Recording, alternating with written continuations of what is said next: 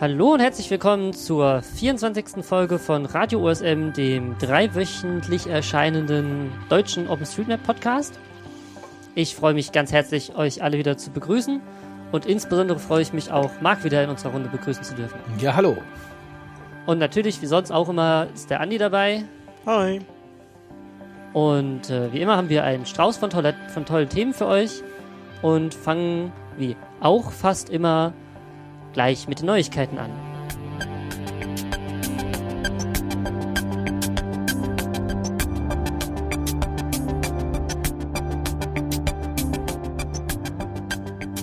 Wer von euch hat denn eine Neuigkeit zu erzählen? Ähm, eine Neuigkeit.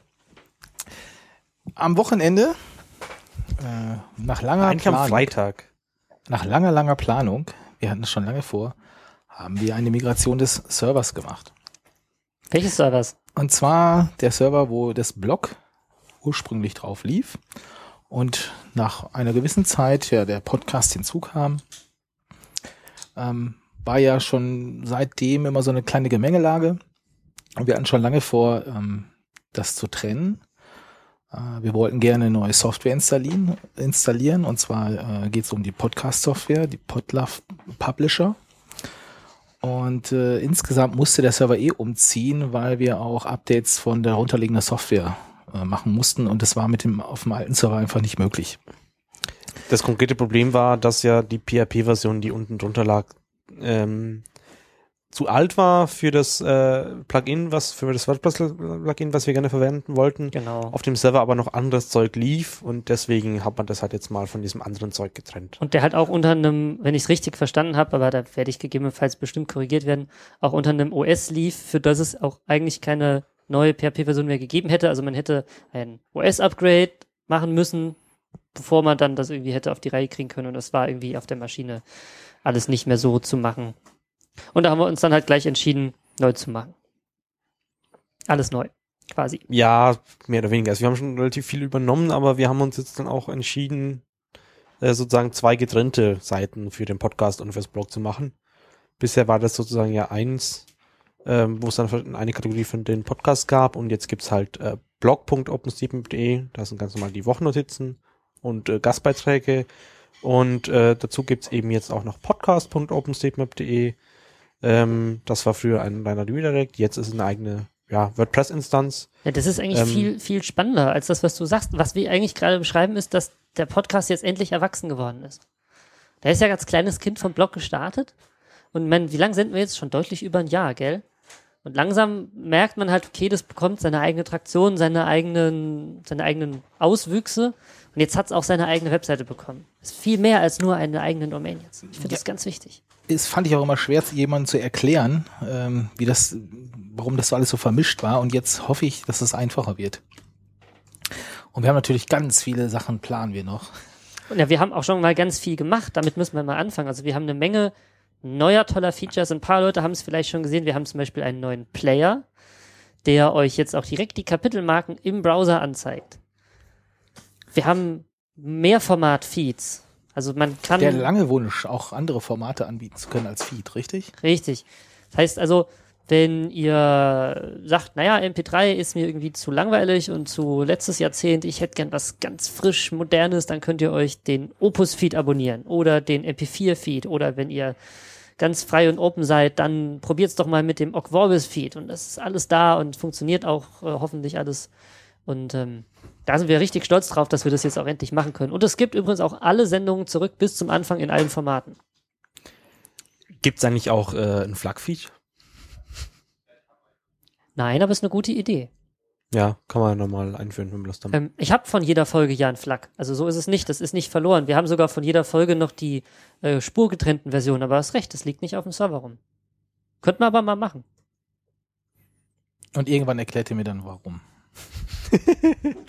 das doch, muss doch verlustfrei sein. Aus äh, technischen Erwägungen, äh, weil wir es können. Mhm. Ja. Aber nicht nur, dass ihr Vorteile habt, auch wir haben kleine Vorteile. Das stimmt. Ähm, wir erhoffen uns einfach, dass das insgesamt schneller geht und einfacher geht und viele Sachen abgenommen werden.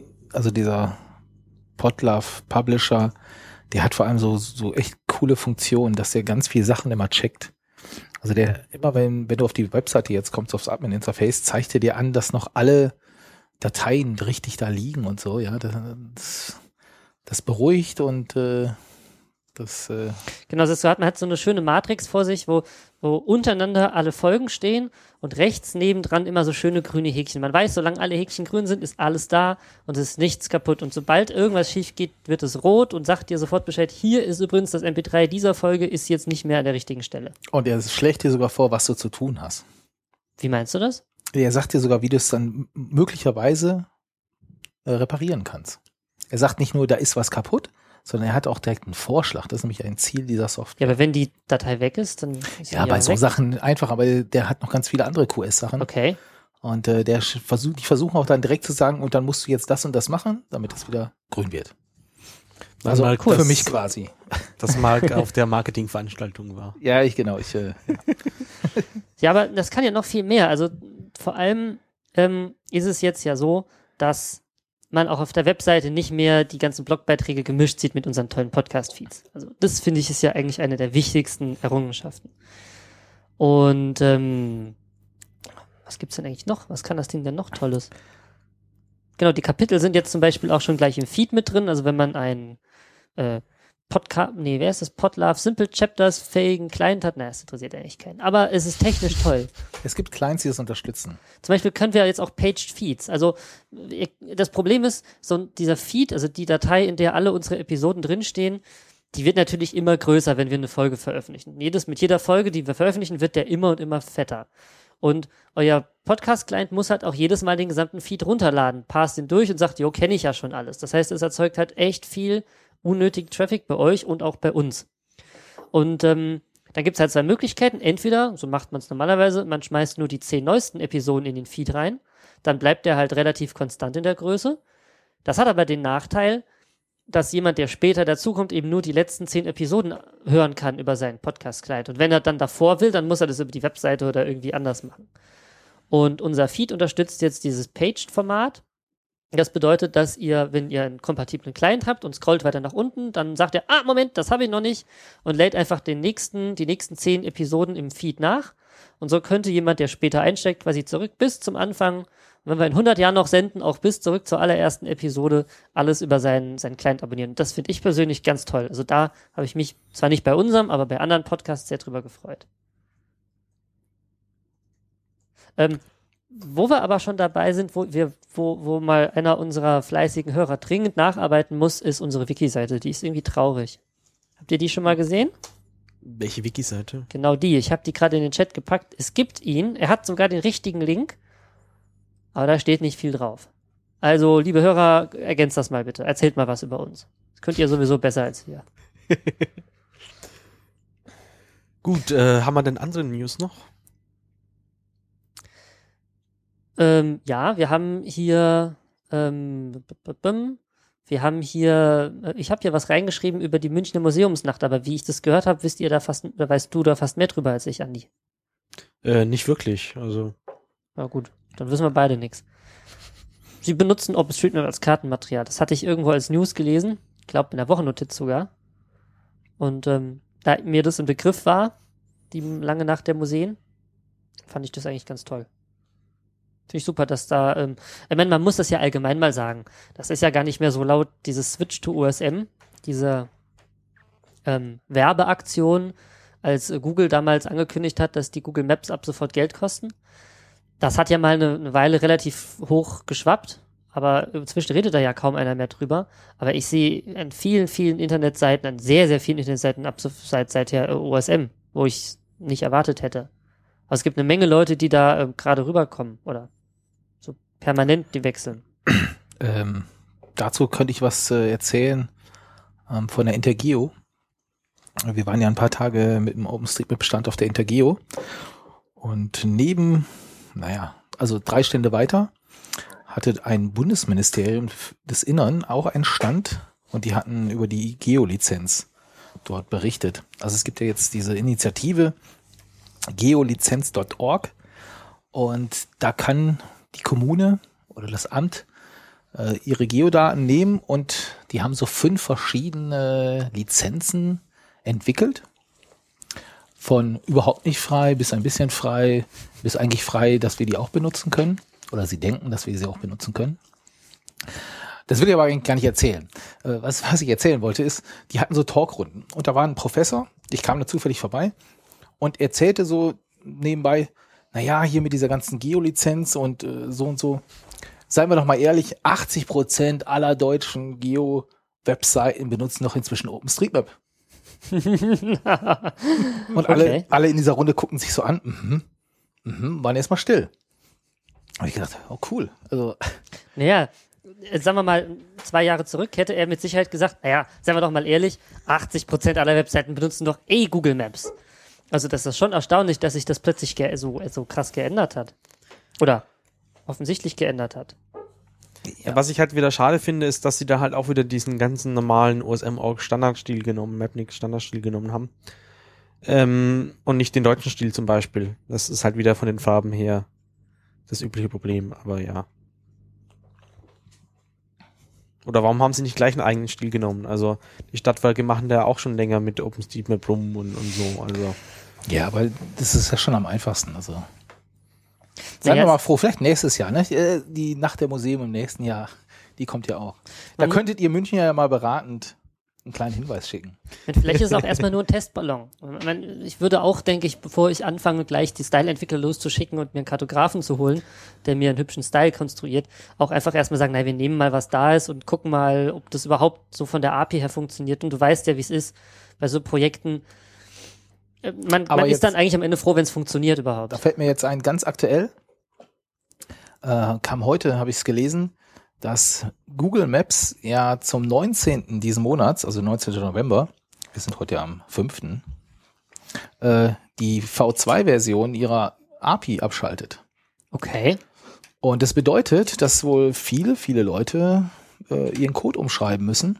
Und äh, heute kam auf blogopenstreetmap.org auch direkt ein kleiner Artikel, wo gesagt wurde, liebe Leute, bevor ihr euch jetzt da einarbeitet, switcht doch mal und guckt euch doch mal OpenStreetMap an. Ja, das ist natürlich ein guter Hinweis. wenn, wenn ihr schon wechseln müsst und Code äh, ändern müsst und so, dann guckt euch doch mal gleich eine Alternative an. Der große Vorteil bedeutet ja in dem Fall, dass man sich halt, also man kann sich halt seine eigene API bauen. Man setzt sie auf seinen eigenen Server drauf. Nein, man muss sie sich nicht selber Naja, bauen, Moment, selber Moment. installieren. Ja, also Man- wie man muss das, man muss da schon ein bisschen klarer definieren, was eigentlich mit API genau gemeint ist. Weil ähm, wenn die da Google Maps V2 API sagen, dann ist meistens einfach der JavaScript-Code, mit dem du die Karte in, dein, Ja, in deine genau. Webseite einbindest, gemeint. Genau.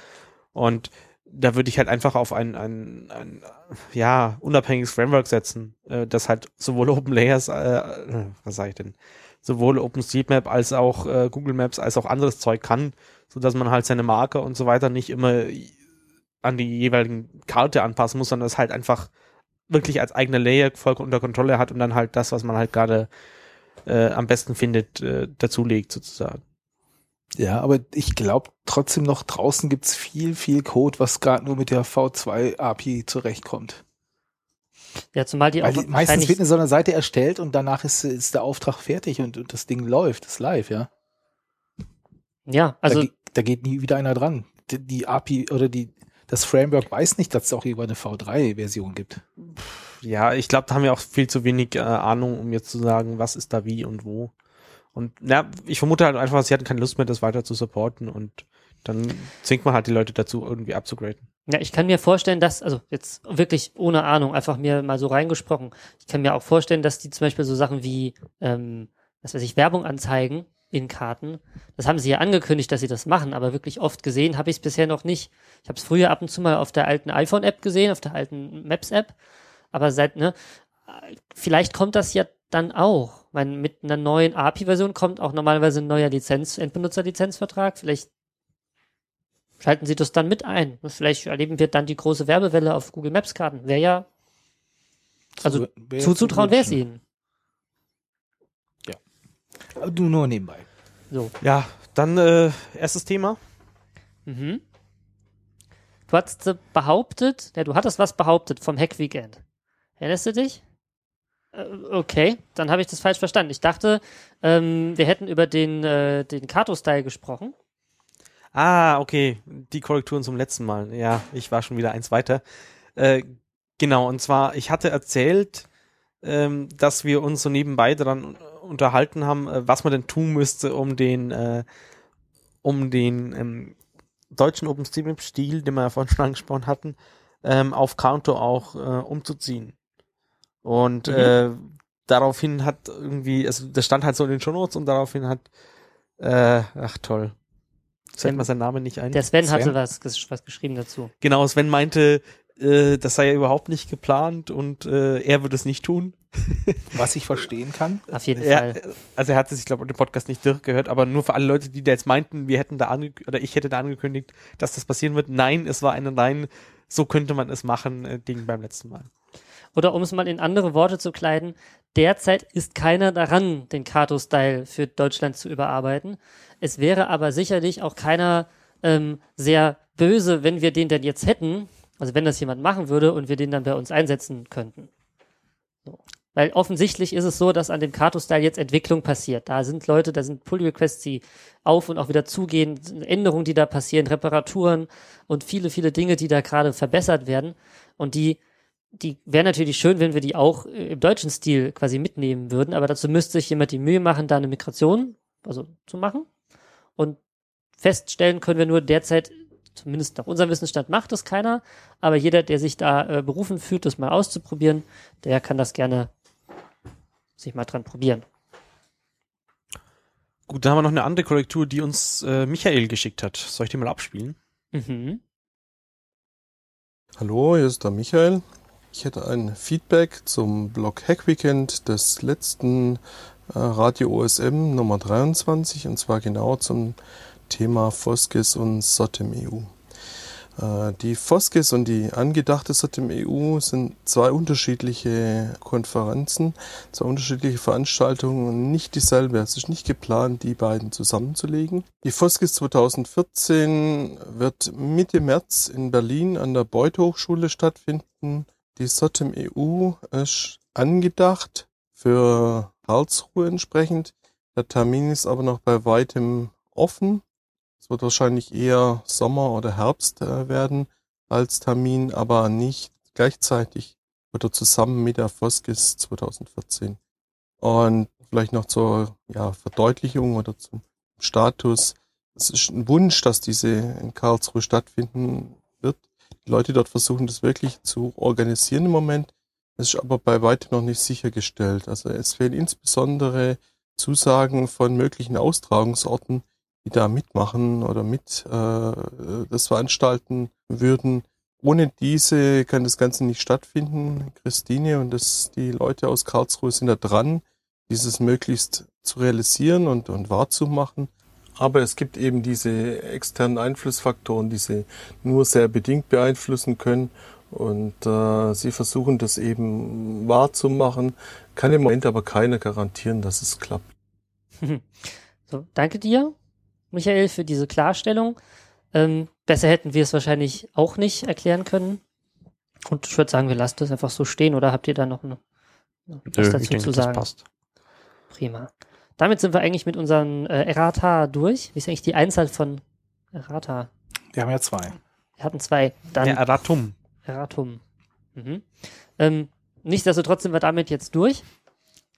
Und ähm, äh, Marc hatte einen Link auf die in, in, das, in das Themen in die Themenliste gepostet für ein für eine Mail auf der talk.de Liste, die ihn beschäftigt hat. Ja, ich hatte gelesen, jemand hatte sich gemeldet, ähm, weil jemand anders ihn angeschrieben hatte und gefragt hat, ob man seinen Account auch wieder löschen lassen kann. Er hätte da nichts gefunden oder so, ob das möglich ist. Und äh, ja, also was ich auch nicht wusste, also bis dahin, es ist wohl möglich. Ähm, wobei es nicht automatisch oder man, man, es gibt keinen Button, der versteckt irgendwie ist, sondern man muss sich, man muss wohl die, die Leute oder den Admin anschreiben. Ähm, Also nicht ein Admin, sondern da gibt's eine komplette Support äh, at OpenStreetMap.org äh, Mailadresse, über die sowas genau. äh, möglich ist. Ähm, ich schmeiß einfach nochmal einen Link in den Chat und in die Shownotes, äh, der aus der Mail ist. Ähm, offensichtlich gibt es eine FAQ. Ich weiß nur nicht, ob es die schon gab, als der gute Mann gefragt hat oder ob die erst hinterher entstanden ist. Aber da könnte man Leute drauf verweisen, die danach fragen. Da steht äh, die Mailadresse vom Support drin und ähm, auch wie man ihn oder warum man ihn erreichen soll. Aber wir sollten, glaube ich, über dieses Account löschen nochmal ganz im Allgemeinen sprechen. Ja, weil ähm, ich glaube, das macht auch ein bisschen Probleme, weil wir sind ja ein Projekt, was Daten sammelt. Und wenn du jetzt sagst, bitte lösch meinen Account, ähm, dann haben wir natürlich ein Problem, äh, zu sagen äh, oder nachzuweisen, wer jetzt was beigetragen hat.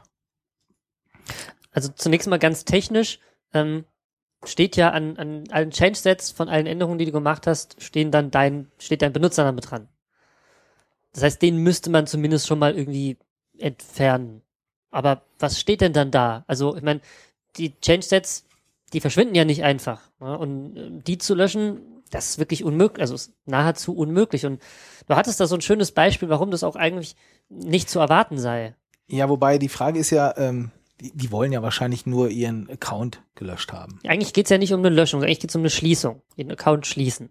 Ja, wobei ich glaube, da in dem Fall war es jetzt schon mehr, dass sie sagen würde, äh, bitte lösch alles von mir. Alles, was du hast. Hm. Und das dazu gehört, würde ja theoretisch auch alle Mhm. Beiträge, die du gemacht hast, gehören. Hm.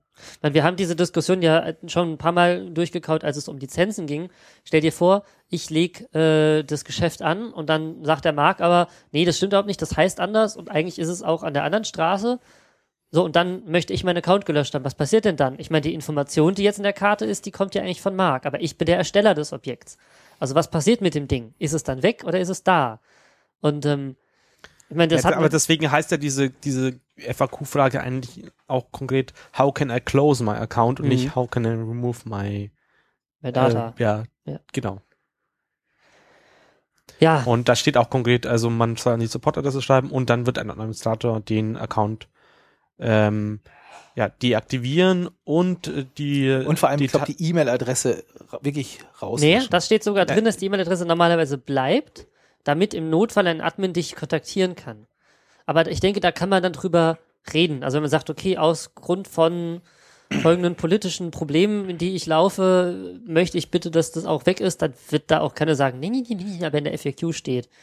Ich denke mal, das ist mehr so, ein, so eine allgemeine Richtlinie, aber wenn man halt wirklich Ja, ein Problem hat, die anderen Details werden halt entfernt. Also wenn man irgendwie seinen Wohnort oder sonst irgendwas angeben hat, dann kann man den da rauslöschen lassen. Mhm.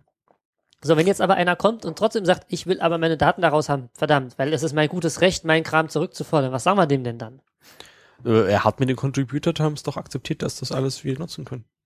Ja, aber gibt's da nicht irgendwie was, was man ihm, wie man ihm das bildlicher erklären kann? Ja, also wenn, wenn mich jemand fragen würde, dann- ich sag dann immer, ähm, oder ich habe das auch mal gehört, ganz nettes Beispiel, wenn du Mitglied des Tennisclubs geworden bist, und da muss man, glaube ich, immer so, so Stunden pro Jahr, irgendwie so zehn Stunden pro Jahr mithelfen. Und wenn die gerade mal ihr Vereinsheim wieder am Renovieren sind, irgendwie die Holzdecke gemacht haben, äh, dann hilfst du da mit. Und nach zwei Jahren denkst du, ach, Tennis spielen ist doch nicht so cool dann gehst du ja auch nicht ins, ins Vereinsheim und reißt die Latten wieder von der, von der Decke, weil du denkst, ja, das habe ich ja jetzt gemacht und das war meine Arbeit und äh, ne, die lasse ich euch jetzt nicht. Sondern das lässt du ja auch und sagst, war eine schöne Zeit, äh, hat mir immer Spaß gemacht hier auch mitzuhelfen, aber jetzt äh, habe ich keine Lust Mhm. mehr und zieh weiter. Wir sind ja gerne bereit, quasi deinen Namen von der Wand zu nehmen, wenn du nicht willst, dass man sieht, dass du mal Tennis gespielt hast. Ist okay, schmeißen wir runter und wir nehmen auch deine, deine, dich aus dem Forum und aus allen äh, elektronischen Dingern raus, so, damit du nichts mehr kriegst von uns und aus unserer Werbeverteilerliste kommst du auch raus. Aber die Latten, naja, Die die gehören ja nicht dir. Die hast du dem Projekt geschenkt. Und Ja. das wiederum steht ja eigentlich in den Contributor Terms so drin, dass die Daten, ähm, naja, dass äh, die rechtlich eigentlich ja nicht mehr deine sind, sondern an den Verein übergehen. Aber da wiege ich mich jetzt wieder auf sehr dünnes Eis. Ja, ich denke, nächstes Thema, oder? Ich muss noch mal kurz drauf eingehen. Ähm, es wird noch mal äh, gerade gefragt, ob man die Rechte seiner Daten äh, abtritt. Ähm, in gewisser Weise schon. Wenn wir das kurz noch mal aufrollen mit unserer alten Lizenz, also früher vor dem Lizenzwechsel, war es ja so, dass man selbst ähm, quasi dass es seine eigenen Daten waren. Man hatte sie nur da zentral in der OSM-Datenbank deponiert. Aber wenn man sie halt weg haben wollte, dann müssen sie halt weg. So. Und mit der neuen Lizenz ist es aber so, dass man das Verwertungsrecht der Daten an den, an den Verein weitergibt, sodass der quasi damit Dinge tun kann, wie sie zum Beispiel in einen Planet-File packen oder auf eine Karte malen. Naja, und soweit ich weiß, kann man das auch nicht mehr zurücknehmen. Na, das war, das ist halt früher war es irgendwie, wenn du was eingegeben hast, dann waren das äh, die CC BY Lizenz und äh, die der Verein im Hintergrund hat es dann über wieder mit der CC BY Lizenz sozusagen verbreitet. Und jetzt äh, ist es ja anders. Es gibt die Contributor Terms für ich als Nutzer gibt es sozusagen äh, an die Community und die Community gibt es ja dann unter der Open Database License weiter.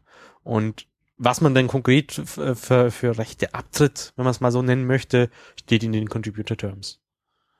Also auf jeden Fall, man gibt ein Recht oder man, man erlaubt ein Recht und zwar, dass die Foundation für dich klagen kann. Ja, Weil und das eben das Nutzungsrecht und, und so durchzusetzen, weiter. genau. Also Leute, ja, die sich dafür interessieren, sollen sich einfach mal die. Ja, genau. Also im, im Zuge des Lizenzwechsels ja. ähm, wurden da viele Sachen diskutiert und so. Und ich fand das immer auch, das, das macht Sinn. Weil sonst müsste nämlich derjenige Mapper wirklich klagen. Und äh, da haben wir wohl die wenigsten Interesse und Lust zu. Und so jetzt besteht theoretisch die Möglichkeit, dass die Foundation im Namen von den einzelnen Mapper ähm, Leute darauf hinweisen kann erst und nach und wenn es harter Fahrt kommt, auch wirklich äh, klagen könnte. Ja, soweit zu Lizenzzeug. So, jetzt haben wir unsere Nutzer ja massiv verunsichert. Aber anscheinend sind das nicht die einzigen verunsicherten Nutzer. Es haben sich noch mehr verunsicherte Nutzer gemeldet auf der Mailingliste. Die haben aber andere Probleme. Ja, und zwar äh, war im, in der Regional-Mailingliste Franken, hatte sich ein User gemeldet und gesagt, er hätte Post bekommen von einem Rechtsanwalt und der ganz offen gedroht hätte, ähm, wenn du das und das nicht machst, dann verklagen wir dich richtig und äh, also eigentlich eine ziemlich üble Sache. Und er hatte einfach gefragt, was soll ich jetzt machen? Ähm, zum Glück hatte der Frederik, äh, liest scheint auch scheinbar auch die Frankenliste und hatte kurz darauf äh, ihm geantwortet und gesagt, ähm, also erstmal fände er es ziemlich seltsam, also dieses ganze Schreiben und, und diese Rechtsauffassung dieses Rechtsanwaltes. Ähm, und außerdem könnte er mit, mit ihm in Kontakt treten und dann könnte man das mal klären, beziehungsweise den Rechtsanwalt auch mal vielleicht eine kleine E-Mail schreiben und mal sagen, er soll jetzt mal Butter bei der Fische machen, weil er hatte sich auch so, so völlig vage ausgedrückt ähm, und gesagt, so, wo ist jetzt das Rechtsproblem und äh, belegt das mal, dass der User da irgendwas falsch gemacht hat. Und äh, das habe ich vorher bisher noch nicht gehört, dass wirklich jemand per vom Rechtsanwalt Post bekommen hat, weil er bei USM was äh, gemacht hat. Hattet ihr schon mal von gehört? Nee, also ich habe sowas noch nicht mitbekommen und ich habe auch so ein bisschen die Befürchtung, dass das quasi jetzt ähm, nur der Start ist, denn die Angriffsfläche ist ja doch schon ziemlich groß. Also es gibt eine Menge Benutzer, die nur zwei, dreimal ein bisschen was gemacht haben und die eventuell auch leicht zu verunsichern sind, weil sie sich nicht so als Teil der Community fühlen, weil sie nicht wissen, dass es da eine Community gibt, auf die sie sich verlassen können und die im Zweifelsfall mit ihnen kämpft, die sich quasi alleine fühlen. So, ich habe mal irgendwie nachts um halb vier was da eingetragen und jetzt kriege ich Post von jemandem, der will, dass ich was tue oder dass ich schlimmstenfalls sogar Geld bezahle. Ich könnte mir vorstellen, dass da die Angriffsfläche ziemlich groß ist und wenn sich das rumspricht. Naja, also was geht's denn da konkret? Ähm, er wurde angeschrieben, ob er denn die entsprechenden Gemeinden gefragt hätte, dass er ihre lokalen Wandernetze da eingetragen hat. So, er hat, er ist da rumgelaufen, hat, hat Tracks sozusagen, GPS-Tracks von den Wanderwegen und äh, dann kommt so ein seltsamer Anwalt her und fragt ja, ob er denn irgendjemand Erlaubnis hat, da rumzulaufen und das hochzuladen. Also das bitte. fand ich ja mit seltsamer Rechtsauffassung. Also äh, das ist also ja, ihr könnt euch ja mal den komplett ohne die Diskussion äh, durchlesen. Ähm, ich denke nur wichtig ist ähm, im Grunde, also Frederik hat sich ja gemeldet und ich glaube auch der der Foskis Verein hier als als äh, offizielle Vertretung ähm, könnte da auch helfen. Also ich bin davon überzeugt, wenn wirklich jemand Probleme hat oder so, ähm, der soll sich doch mal vertrauensvoll an den Vorstand kann er sich wählen oder an Frederik oder an die Foundation und äh, Also wenn alle Stricke reißen, wir haben eine Menge, also wir kennen ja auch eine Menge Leute und uns hören auch eine Menge Leute zu. Im Notfall könnt ihr euch auch an uns wenden. Also wenn, ihr sagt, ah, die kenne ich nicht, nett, dann schreibt uns halt eine Mail, wir leiten euch an die richtige Stelle weiter. Aber alle Kommunikationswege sind eigentlich offen. Und das Wichtigste ist, wenn ihr oder eure Freunde da so Probleme habt, ihr seid da nicht allein, sondern ihr habt einen, einen Verein, deutschen Verein mit deutschem Vereinsrecht hinter euch. Die sind auch in der Lage, im Zweifelsfall mal einen Anwalt zu bezahlen, der das aufräumt, wenn es darum geht. Wir haben eine Menge Leute, die sich auch mit sowas auskennen, die, ähm, die tagtäglich auch in Behörden unterwegs sind und die auch dieses Deutsch sprechen, das man braucht, um da sich Gehör zu verschaffen. Also ähm, ihr steht da nicht alleine da und ihr seid nicht der einsame Mapper, sondern ihr habt eine Community im Rücken. Und ich glaube, das ist was ganz Wichtiges, ähm, was Ja. man, was man so mal vermitteln muss. Ne? Und die hilft euch, wenn es Probleme gibt. Meldet euch einfach nur, wir stehen zusammen da. Und inzwischen habe ich jetzt gehört, dass die Foundation auch, ich weiß nicht wöchentlich, aber schon häufiger Briefe kriegt aus ihren Ländern, wo Regierungen meinen oder Privatpersonen, da müsste doch mal was gemacht werden und das finden sie überhaupt nicht gut und äh, drohen mit Rechtsanwalt und so weiter. Also die haben da auch wohl entsprechend schon Erfahrung. Ach ja. Und äh, ist wenn ein Rechtsanwalt das schreibt, nicht immer glauben, was die so schreiben. Also nur weil die da irgendwie sich Rechtsanwalt nennen können. Ja, wobei ich würde noch auch nicht erstmal Recht? zusammenzucken, wenn dir so ein Rechtsanwalt schreibt. Also ich kann Ja, zu dem Thema das Masche von Rechtsanwalt, denen, ja. ich kann zum Thema Rechtsanwalt äh, bzw. Abmahnkanzleien und so weiter eigentlich nur mal einen sehr schönen Talk von den Datenspuren erzählen. Äh, Link gibt's dann nachher im, in den Shownotes. Äh, da erzählt ein Rechtsanwalt so ein bisschen äh, aus seiner Praxis und äh, also da geht's konkret so um Abmahnungen im, im ja, wie nennt man es denn, File-Sharing-Bereich oder sonst irgendwas. Und der ist einfach nur mal zu empfehlen. Der Mhm. hat auch mal schöne Details. Ich suche den Link raus. Ja. Ähm, allerdings muss man sagen, wenn das Ding per Post kommt, im Zweifelsfall lieber reagieren. Also, wenn man nicht weiß, ist das jetzt einfach nur von irgendeinem Auto, von irgendeiner Druckerei rau rausgeflattert oder ist das tatsächlich jetzt irgendwie ein Gericht, das mich vorbestellt und ist sich da unsicher? Im Zweifelsfall lieber damit mal zum Anwalt gehen und sagen, also zu einem, seinem eigenen Anwalt gehen und sagen, hallo, was bedeutet das? Bei den meisten Anwälten ist es so, dass die erste Beratung und Einschätzung kostenfrei ist. Ja, Und wobei, also, äh, du, ja, doch normalerweise ist es so, dass du hingehen kannst und kannst sagen, ich habe dieses Schreiben bekommen, habe ich ein Problem zu befürchten, ja oder nein? Und dann sagt er dir, ja, und wenn ich mit drüber reden soll, dann kostet dich das. Und dann sagt er dir auch, was es kostet. Im Zweifelsfall lieber mal nachfragen, weil das nämlich zu missachten kann unter Umständen noch viel größere Probleme. Oder sich eben an jemanden wenden, wie die Foundation, sagen, ich habe hier ein Schreiben, was bedeutet das, muss ich reagieren. Aber das einfach Sagen nicht wir so, zu das wäre, glaube ich, eher äh, kostensparender. Ja, wie Weil gesagt, eine erste find ja mal einen Frage. Rechtsanwalt, der sich in Urheberrecht und dann noch mit diesem Projekt und Ja, so gut. weiter auskennt. Und der dann Also auch ich noch sagt, ich nö, auch ich erstmal einfach äh, per Ding fragen, also per, per Mail bei jemandem Ja. von der Community anfragen, was die Genau, man braucht es auch nicht im Forum machen, man kann ja auch ähm, die entsprechende Adressen äh, kann man ja finden. Was man, bei einer Mail sieht das anders aus. Wenn du es bei Mail kriegst, ist egal. Ja, wenn sie was von dir wollen, schicken sie den Brief. Und wenn sie keinen Brief schicken können, können sie dir eh nicht an den Karren fahren. Ja, also bei einer Mail würde ich, würde ich nichts drauf geben. Wobei Aber wir- es, das ist, wir sind Nochmal keine, der Hinweis, wir geben hier keine Rechtsberatung. das ist glaube ich, ganz wichtig. Das dürfen wir nämlich auch gar nicht und äh, das sind nur uns, das Meinungen. unsere Meinung. ja.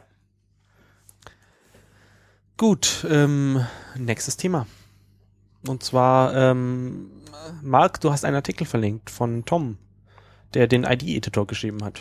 Genau, der, also hat- der mitgeschrieben hat. Mit, äh, ja, mitgeschrieben, ja. Genau, der und zwar geht's darum, ähm, Tom, der hat diesen Editor mitgeschrieben, er, er veröffentlicht, glaube ich, im Wochentakt sehr coole Software.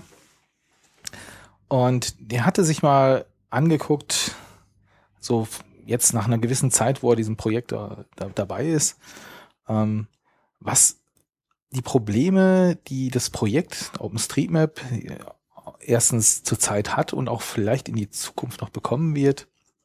Und hat das verglichen äh, mit Wikipedia. Und so im Kern der, dieses Artikels stellt er fest, dass die Projekte dazu neigen, immer komplizierter zu werden. Leute, die schon lange dabei sind, ähm, kennen sich natürlich aus, machen Dinge, merken es wahrscheinlich gar nicht, immer komplizierter und äh, verschrecken dann, wenn äh, Leute kommen, die da neu einsteigen wollen, diese, ja, sagen wir, ziemlich extrem. Was bei Wikipedia wohl dazu führt, dass die Anzahl der Aktiven immer Nein. wieder, immer weiter sinkt, beziehungsweise die, die Quote, dass du immer wieder neue Leute dazu gewinnst, die, die sinkt wohl. Und äh, er fragt sich, ob das jetzt bei OpenStreetMap auch so sein wird. Dass Naja, was, was, was er auch berichtet hat, dass sozusagen, also das Seltsamste, was er so gehört hat, war, dass äh, sich bestehende Leute darüber aufgeregt hat, dass es dass es viel zu einfach ist, äh, zu, zu bearbeiten, sowas zu Genau. editieren. genau, also und dann das hat eben jemand äh, ihn von der von, äh, Wikipedia Foundation angeschrieben, ja, okay, das kenne ich, haben wir auch. Genau.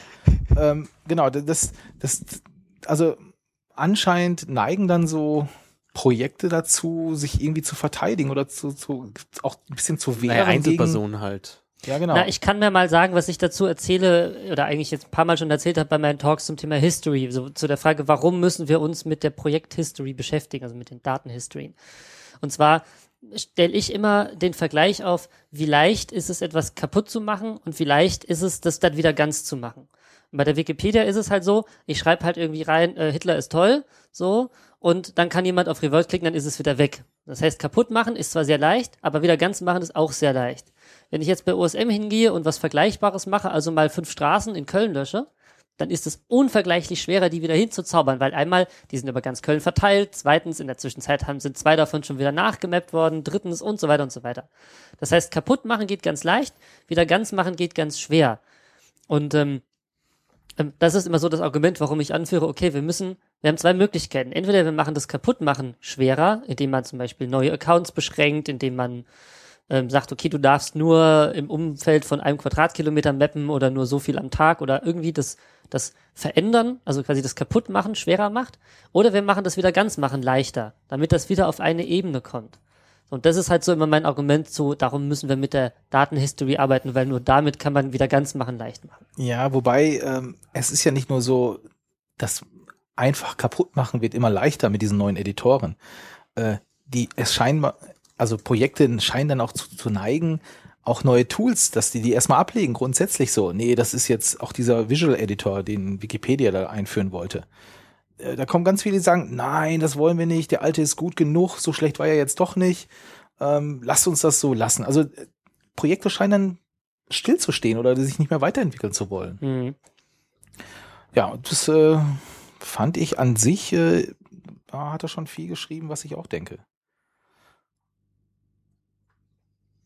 Also, Naja, hat er denn eine Schlussfolgerung gebracht?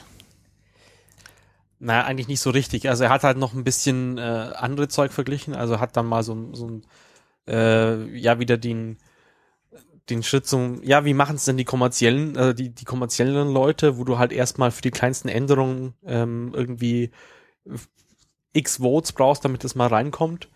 Äh, also er, er selber benut referenziert da einmal auf Waze, einmal und an zum anderen auf Google Mapmaker, aber das andere hast du zum Beispiel auch bei, bei Apple, äh, wenn du da irgendwas melden möchtest, du, es müssen erstmal drei andere Leute es überhaupt auch gemeldet haben, bevor sich überhaupt mal jemand das anschaut und das da reinfällt und na, es ist eigentlich auch nicht so der Mittel der, ja, Mhm. das, das Mittel der Weg. Wollen wir eigentlich auch nicht, das stimmt schon. Ja. und äh, wenn wir ehrlich sind, wie, vor, vor drei Jahren, wenn du anfängst, du machst Sachen kaputt. Ja, früher ist es wahrscheinlich nicht so aufgefallen. Naja, aber das ist ja auch nicht schlimm, solange es danach irgendwie fünf Minuten später wieder jemand repariert. Ja, aber mir wäre wichtiger, wenn jemand was kaputt macht, ja, auch total schlimm, aber wenn er dabei bleibt. Das ist doch viel wichtiger, auf lange Sicht gesehen, wie jetzt, dass er einmal irgendwas kaputt macht. Oder lass es drei Tage lang kaputt machen. Also es wäre doch viel wichtiger, dass er auf lange Sicht gesehen da, da beim Projekt bleibt, dass er da Spaß dran findet. Da ist doch jetzt diese, diese Ja, einmalige, also- ich mach was kaputt, doch gar nicht so, so entscheidend. Das ist halt so eine Sache, wenn du, also, na, wir haben es bei OSM halt viel mit so Platzwarten zu tun, so Schrebergärtner, ne? So, ja, hier, äh, da liegen zu viele Blätter vor meinem Schrebergarten, mach die weg. Nein, Und so will ich das auch nicht sagen. Also na, ich sehe das schon so ein Stück weit ich finde, so. ich finde, nein, wenn du was, wenn du, du hast da, wo du wohnst, das hast du sehr schön gepflegt, ja, dann, dann achte ich da auch drauf, dass da jetzt nichts kaputt ist. Das hat ja mit Schrebergärten nichts zu tun. Das kommt darauf an, wie du reagierst, wenn es mal einer kaputt macht. Also wenn du dann sagst, nimm ihm, nimm ihm Schippe und Hacken weg, damit er das nicht mehr kaputt machen kann, äquivalent, der Editor ist zu einfach, dann bist du es schon. Wenn du hingehst und sagst, naja, komm, der weiß es noch nicht besser, ich räume für ihn das jetzt mal auf, dann ist das ja in Ordnung. Aber dann, dann, dann äh, hat man auch nicht das Problem. Dann sagt man, okay, komm, die wissen es noch nicht so richtig. Vielleicht sollten wir ihm mal eine Notiz hinlegen, so das nächste Mal, denk mal dran. Die Frage ist halt, wie geht man mit so jemandem um, mit so Neulingen und Leuten, die halt noch nicht genau wissen, wie es geht. Ja, und Das ist aber ein soziales Problem. Das kannst du nicht technisch lösen, über irgendwie Editor verändern. Nee, aber du kannst natürlich, wenn du weiterhin Leute, also neue Leute begeistern willst fürs Projekt, dann ist die Frage, gehst du eher das Risiko ein, dass die auch mal was kaputt machen können? Oder sagst du, nee, wir beschränken das so viel mit so viel technischen Restriktionen, dass da nichts mehr passiert? Aber dann ist ja die Frage, wird er jemals Lust zu spüren, daran weiter teilzunehmen? Ja, ist halt wie gesagt genau die Frage. Also, ne, geht man, möchte man überhaupt Leute, die mitmachen? Aber um ehrlich zu sein, Genau, das manchmal frage ich mich jetzt auch, wollt ihr eigentlich das noch mehr mitmachen oder seid ihr jetzt glücklich? Ja, du, du, du man erlebt das ja zum Beispiel auf, also ich, ich kenne sowas teilweise, na, ich muss vorsichtig sein, ähm, ich kann mir sowas auch im Kollegenumfeld vorstellen, dass Leute sagen, nein, das ist mein Code, lass die Finger davon, das geht dich nichts an. Aber was dann halt passiert ist, dass wenn dieser eine, der dieses Stück mal kennt, dass wenn der mal irgendwie krank im Bett liegt, dann sagen alle anderen, pff, ja, ist ja nicht meins, kann ich mich nicht kümmern. So, das heißt, man, man bekommt zwar zum einen quasi dieses Fähnchen, das ist der, der alles kann, aber man kriegt halt auch eine Menge Last auf die Schultern, weil man ist halt auch der Einzige, der verantwortlich zu machen ist. Und in dem Moment, wo man anfängt, diese Verantwortung zu teilen und sagt, naja, hört mal, ich zeige euch mal, wie wir das hier machen und dann könnt ihr das das nächste Mal genauso machen und dann wird auch alles gut. Sobald man sich quasi bereit erklärt, da auch ein bisschen abzugeben, verlässt einen halt auch diese Last auf den Schultern. Dann kann man halt sagen, ach komm, ich lass mal, ich lass mal das Jahr, Jahr das mit dem OSM sein und die Welt geht schon nicht unter, da gibt's Leute, die machen weiter. Aber dazu muss man halt auch bereit sein, Platz zu machen für neue dazukommende und denen auch den Raum zu geben, ihre eigenen Ideen an, auszuleben. So, also ich bin da auf jeden Fall auf der Seite zu sagen, naja, dann macht's halt auf euren Weg, Hauptsache, ähm, ihr, ihr macht was dabei, aber dann müsst ihr auch dranbleiben und es weiterpflegen. Also es geht nicht irgendwie hinzugehen, alles umzukrempeln und dann abzuhauen. Das geht natürlich nicht. Das geht auch nirgendwo, wenn du in einen Verein oder sowas kommst. Kannst ja nicht machen, erstmal alle Regeln ändern und dann wieder gehen. Ja, also ein bisschen muss man sich schon auch sagen lassen, okay, bei uns macht man das aus diesen jenen Gründen so, aber man kann durchaus sagen, okay, lass uns mal drüber diskutieren. Und gerade da sind ja auch so Stammtische ganz cool, um zu sagen, okay, wir treffen uns mal, lass uns das mal ausdiskutieren. Aber da kommen wir schon wieder relativ weit weg von der Frage, von dem Vergleich OSM und Wikipedia. Ist denn einer von euch aktiver Kontributor in der Wikipedia? Von euch zwei? Hm, Ja, definiere aktiv. Also wenn ich halt mal einen Rechtschreibfehler oder sowas in, finde, dann fixe ich das auch mal. Oder wenn irgendwas am Markup kaputt ist. Ähm, teilweise auch irgendwie. Kommst du da halt- in größere Bedrängnis oder in größere Kontakt mit der Community? Naja, wenn dann halt eher, also ich hatte mal vor, ich hatte, ich hatte mal mal mich mal ein bisschen mehr mit der, also auch wieder mit Straßen witzigerweise beschäftigt und da halt mal die passenden Wikipedia-Artikel nachgelesen, also Mittlerding und habe festgestellt, ja, da fehlt ja was. Äh, dann in der History nachgeschaut, ah, okay, das hat schon jemand rausgelöst, äh, hat schon jemand reingeschrieben, aber wieder jemand rausgelöscht, äh, weil ihm die Quellen dafür fehlten. Aha. Naja. Ja, ich hatte auch eher so die Erfahrung, ich habe ein paar Mal was gemacht und das wurde teilweise abgelehnt, äh, nicht übernommen. Dann habe ich mich ja tiefer eingelesen in dieser Relevanzdiskussion, die habe ich überhaupt nicht verstanden. Da gibt's ja sechs Millionen Gründe. Äh, das fand ich Naja, eher abschreckend. Das hat mich abgeschreckt. Was die Wikipedia halt schafft, ist wenigstens die Regeln aufzuschreiben, im Gegensatz zu uns. So. Ja, das also das finde ich auch, da bei Wikipedia kann man viel lernen, wie man so große Projekte organisiert. Also die haben ja total tolle äh, Doku-Seiten. Ja, du kannst wirklich alles da nachlesen. Das ist äh, fantastisch. Ja, und ist auch alles aktuell und ganz viele Tools haben die und äh, ganz viele tolle Leute. Aber genau dieses komische, unfreundliche Admin-Dasein, ähm, ja, was ich inzwischen jetzt so bei, bei Geocachern auch immer manchmal denke, so, die sind schon komisch. Äh, das erlebe ich jetzt bei OSM bisher noch nicht. Ähm, apropos Geocacher, es gibt einen neuen CRE, habt ihr das gesehen? Äh, ich ich habe die, die Notification gesehen, aber noch nicht angehört. Ich Du auch schon? noch nicht. Der ist ja auch erst von heute. Also, Ah, okay. Ja, aber Ähm. also wird uns auch mal interessieren, was ihr denkt. Also, äh, liebe Zuhörer, Könnt ihr ja in den Kommentaren schreiben. Oder gleich mal ein Mumble installieren und nachher in den Live-Hörer-Talk kommen und uns da was erzählen darüber. Genau, vielleicht können wir auch nachher darüber diskutieren nochmal. Gut, äh, nächstes Thema. Und zwar geht's um Stolpersteine. Du hast eine Karte gefunden, Marc. Oder das hat jemand bei uns in, in die Kommentare vorgeschlagen. Ich glaube auch, das war ein Kommentar. Äh, ja, Wir haben ja auch über Stolpersteine geredet in der letzten Folge und haben noch Echt? drüber gestritten, ob die jetzt aus Messing sind oder nicht. Ich glaube, Dietmar hat da auch noch was in, in den Hörerkommentaren dazu gesagt. Ich weiß nicht, ob das im Finalen dann gelandet ist. Naja, jedenfalls äh, wurde diese Karte vor, äh, vorgeschlagen und äh, du fandest die ganz toll, Marc, oder? ich fand die ganz schön, ja. Ähm, die ist, zuerst hatte ich gedacht, hä, sehr, sehr wenig Steine. Aber das lag einfach daran, wie die organisiert ist. Ich vermute, ähm, der Admin, der, der, ich weiß auch gar nicht, wer die jetzt gemacht hat, äh, der unterteilt, also einmal sieht man die Deutschlandkarte und in den Städten, die er wo verwaltet, äh, kann man einmal draufdrücken und dann muss man quasi äh, darüber dann runterkommen auf die auf die eigentliche Stadt und dort ist ganz schön mit einer Leaflet-Karte die einzelnen Steine eingezeichnet. Wobei ich sehe gerade zwölf Steine auf einen Punkt, kann das sein? Tatsächlich. Ja gut, wenn es ein größeres Haus ist, wo zwölf Leute gelebt haben, dann sind da auch zwölf Steine davor.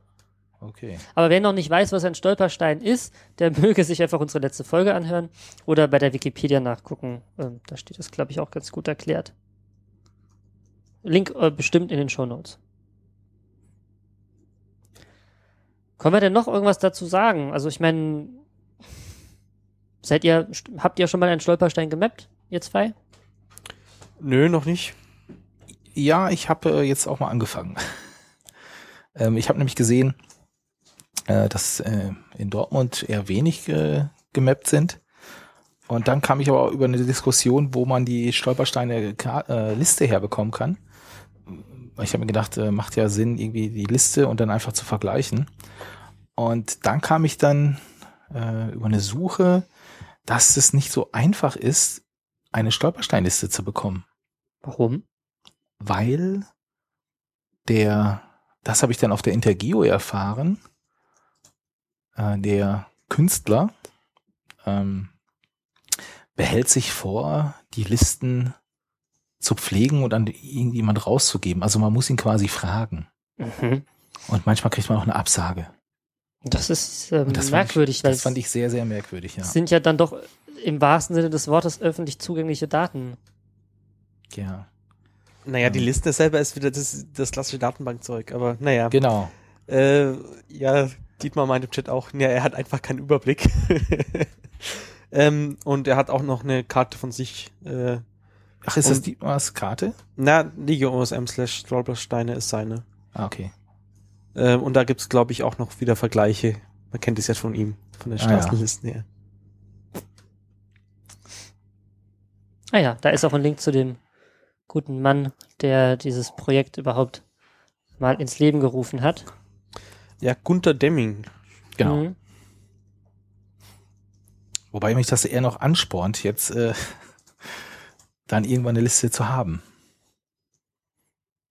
Also indem ich die ge- gesammelt habe und dann per XAPI. Klar, natürlich, also selber sammeln. Ne? Das ist ja der, die, die Grundidee von äh, OpenStreetMap. So, es gibt von etwas keine offenen Daten, kein Problem, machen wir selber. Ähm, Ja. Ein, eine Kommune hat mir auch erzählt, so erstellen die auch ihre Stolpersteinliste. Da habe ich gesagt, bitte? Sind Sie sich dann sicher, dass alle Steine in OpenStreetMap drin sind? Also ja, aber eine andere Chance hätte er ja nicht.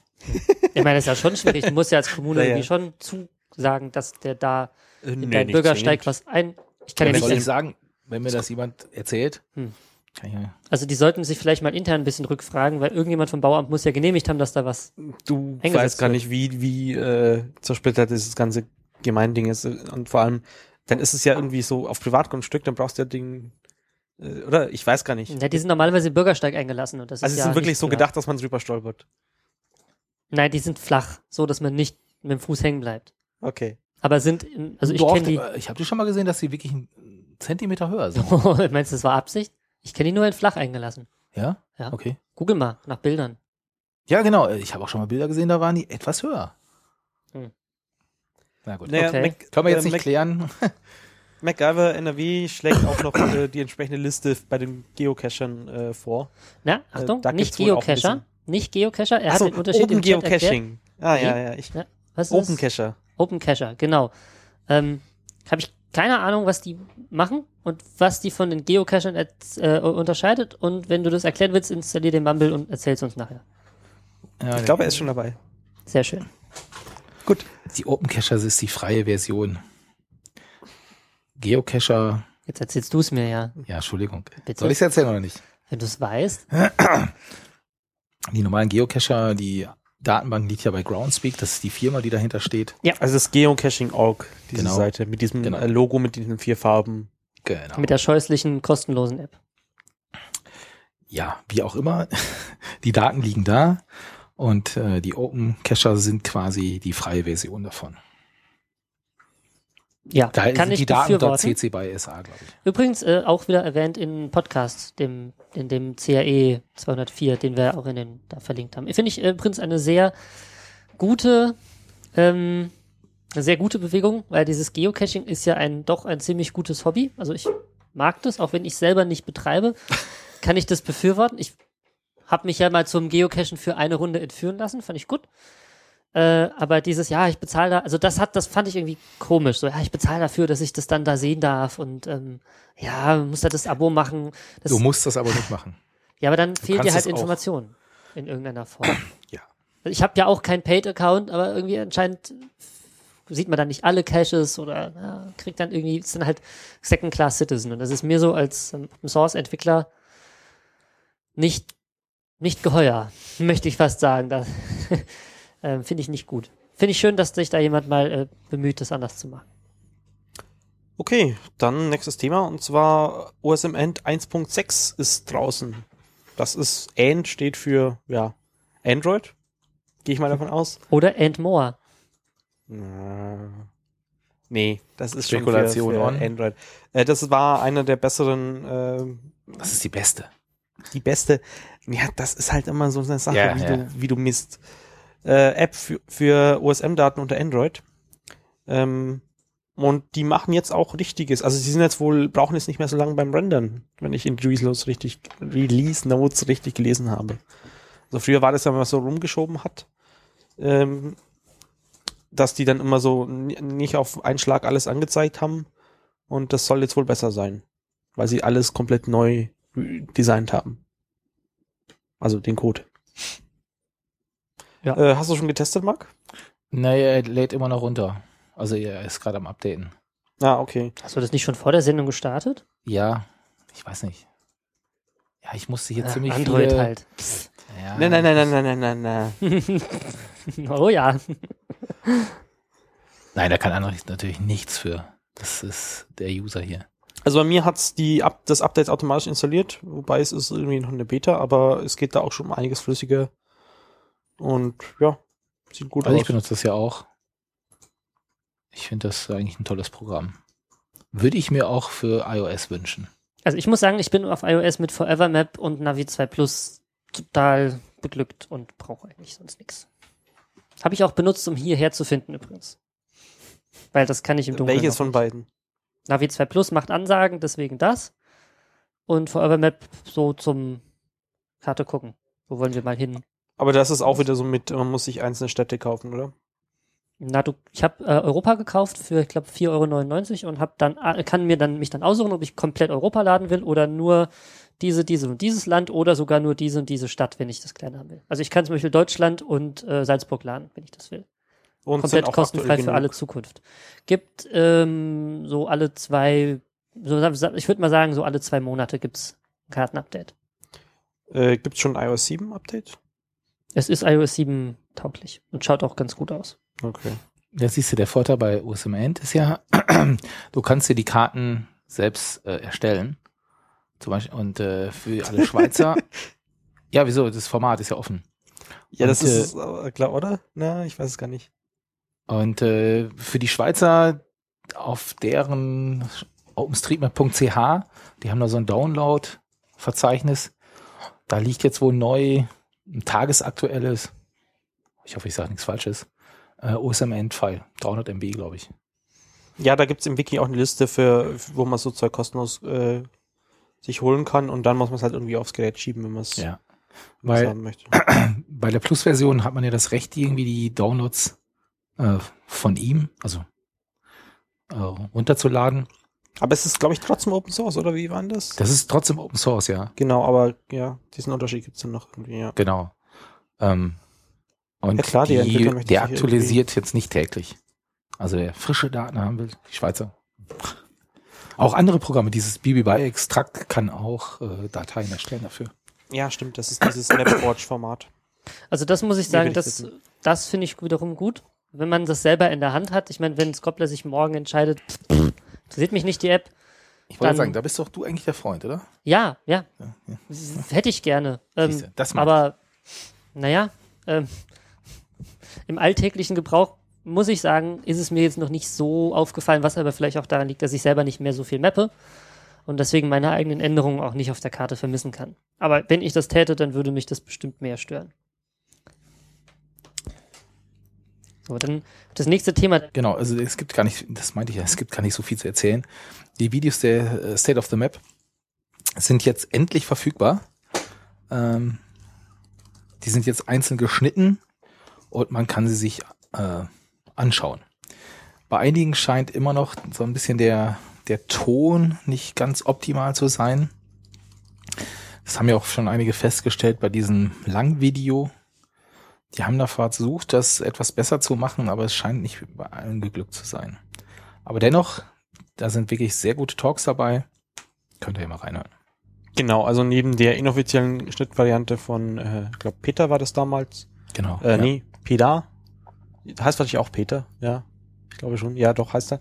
Ähm, gibt's jetzt auch die offiziell geschnittenen Variante auf, ähm, ja, sie haben es auf Vimeo Ah, Vimeo, genau. OpenStreetMap.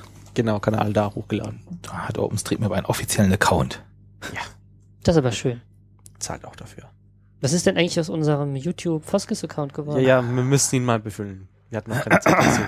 Da gab's so Das- andere Probleme wie Blockumzug und bla. Ja, und äh, die antworten nicht so auf Anfragen.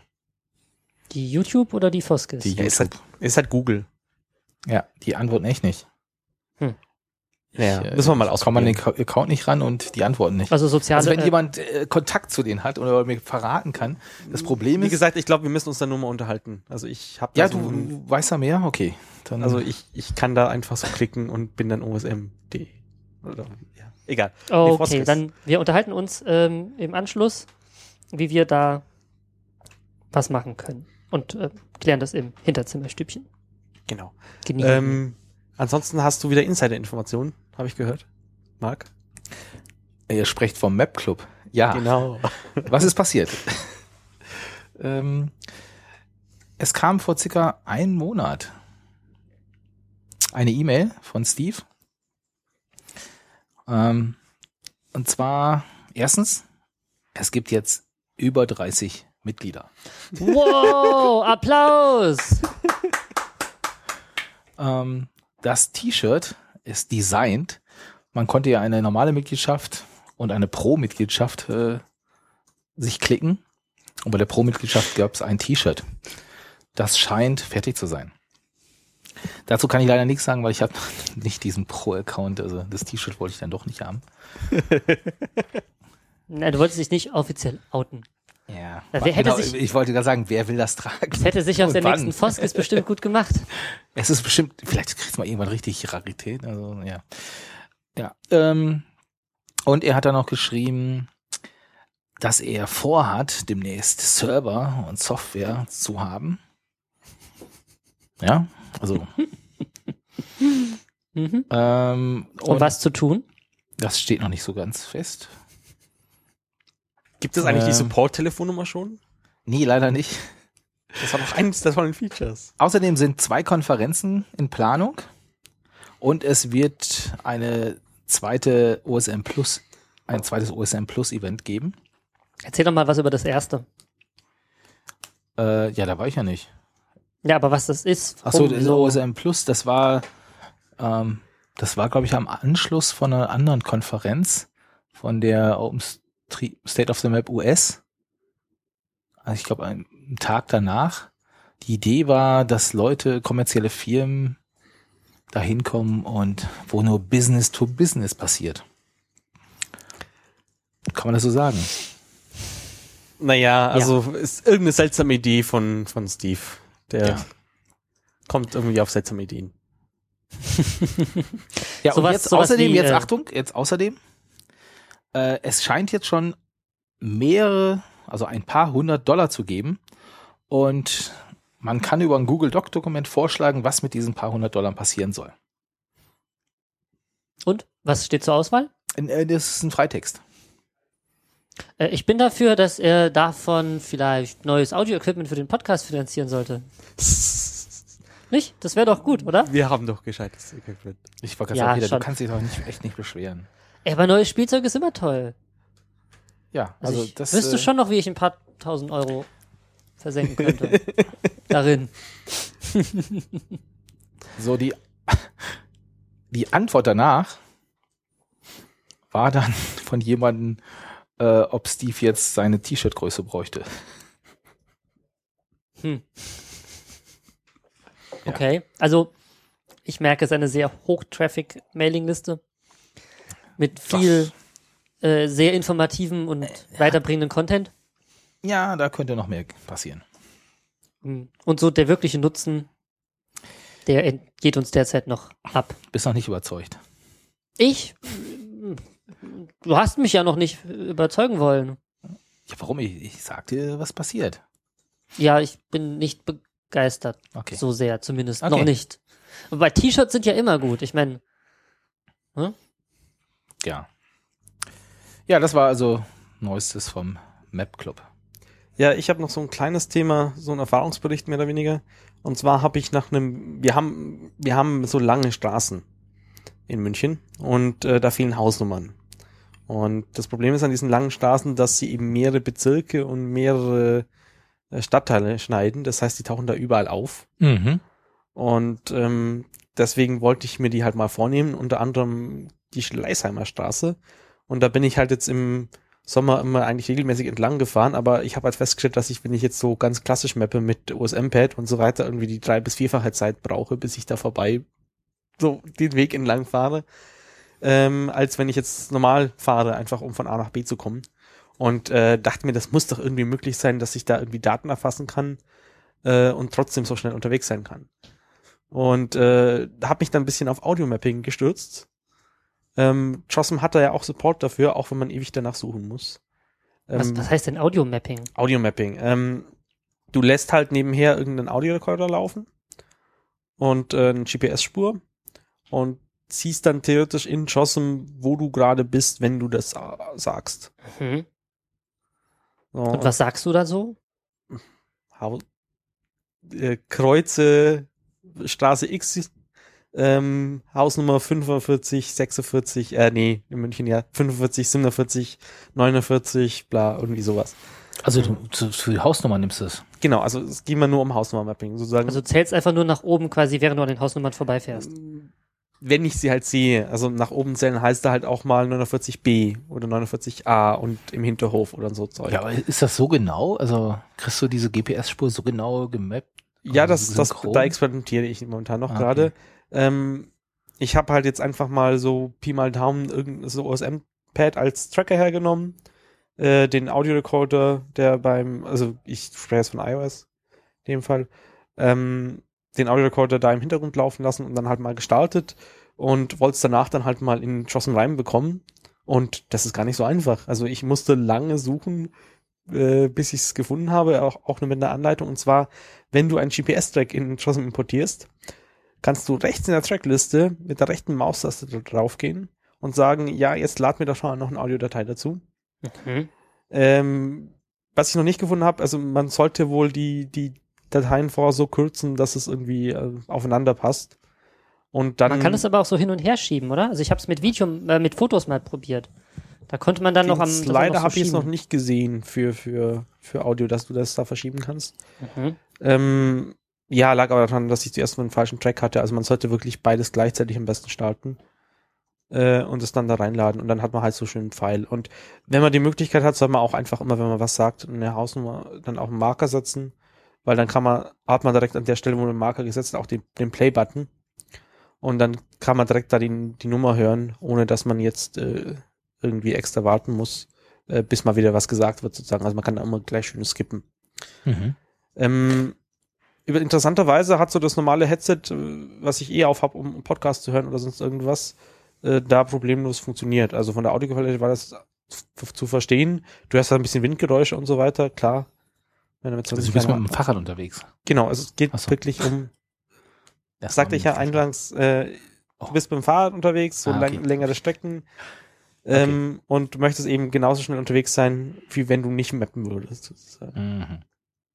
Dummerweise, iOS ist ja der Meinung, wenn ich gerade irgendwie Audio aufnehme, kann es nicht abspielen. Das heißt, muss Also dann halt Podcast hören nebenher ist blöd. Genau. Hm. Äh, ja, muss, Yeah. man, muss man halt eher Android verwenden. Äh, muss man mal anschauen, wie das da möglich ist. Falls jemand Tipps hat, also so, ich suche noch so einen Tracker, der gleichzeitig Audio aufnimmt und, äh, und dann GPS-Spur mit speichert. Ähm, man muss das auch irgendwie vorher in WAV formatieren. Also JOSM kann irgendwie nur WAV, wobei auch im Chat jemand meinte, er hat irgendwie so einen Tracker, der auch ein 3GP Audiofile mitmacht und das würde JOSM auch automatisch mit reinladen. Mhm. Also die Doku Mhm. widerspricht sich da ein bisschen mit den Userberichten, aber ja. Wer mehr Infos dazu hat, in den Kommentaren. Ich habe das mal eine Weile mit Fotos gemacht. Also da bin ich ähm, äh, mit der mit der Kamera, also ich habe eine, so eine so eine Digicam, die hat halt einen, einen Modus, wo sie niedrig aufgelöste Bilder macht, aber sehr schnell. Also wo du wirklich äh, schon quasi nach dem Loslassen des Knopfs schon das nächste machen kannst. Und da habe ich das vom Fahrrad aus gemacht. Also mit einer Hand äh, die Straße runter und dann immer, also immer im selben Winkel gehalten und dann einfach bei jeder Hausnummer einmal drauf gedrückt. Und dann halt die Straße in die andere Richtung nochmal die andere Seite geknipst. Und dann hast du halt später auch die Fotos auf dem GPS-Track. Zumindest so eine ungefähre, also die Verteilung, ich meine, die Häuser sind jetzt nicht alle unterschiedlich breit, die sind ja ungefähr gleich groß, Pi mal Schnauze. Aber was halt wichtig ist, ist eben genau dieses 3a, 3b, 3c, dann kommt eine 4, dann kommt 5 und 5a und dann kommt irgendwie, äh, die 6 sieht man nicht, keine Ahnung so. Und das kriegt man damit halt ganz gut hin. Deswegen mit Fotos habe ich das gemacht, auch mit JOSM und ich kann deine Erfahrung ungefähr äh, bestätigen. Also auch da, das bis man es reingebracht hat, war nicht ganz einfach.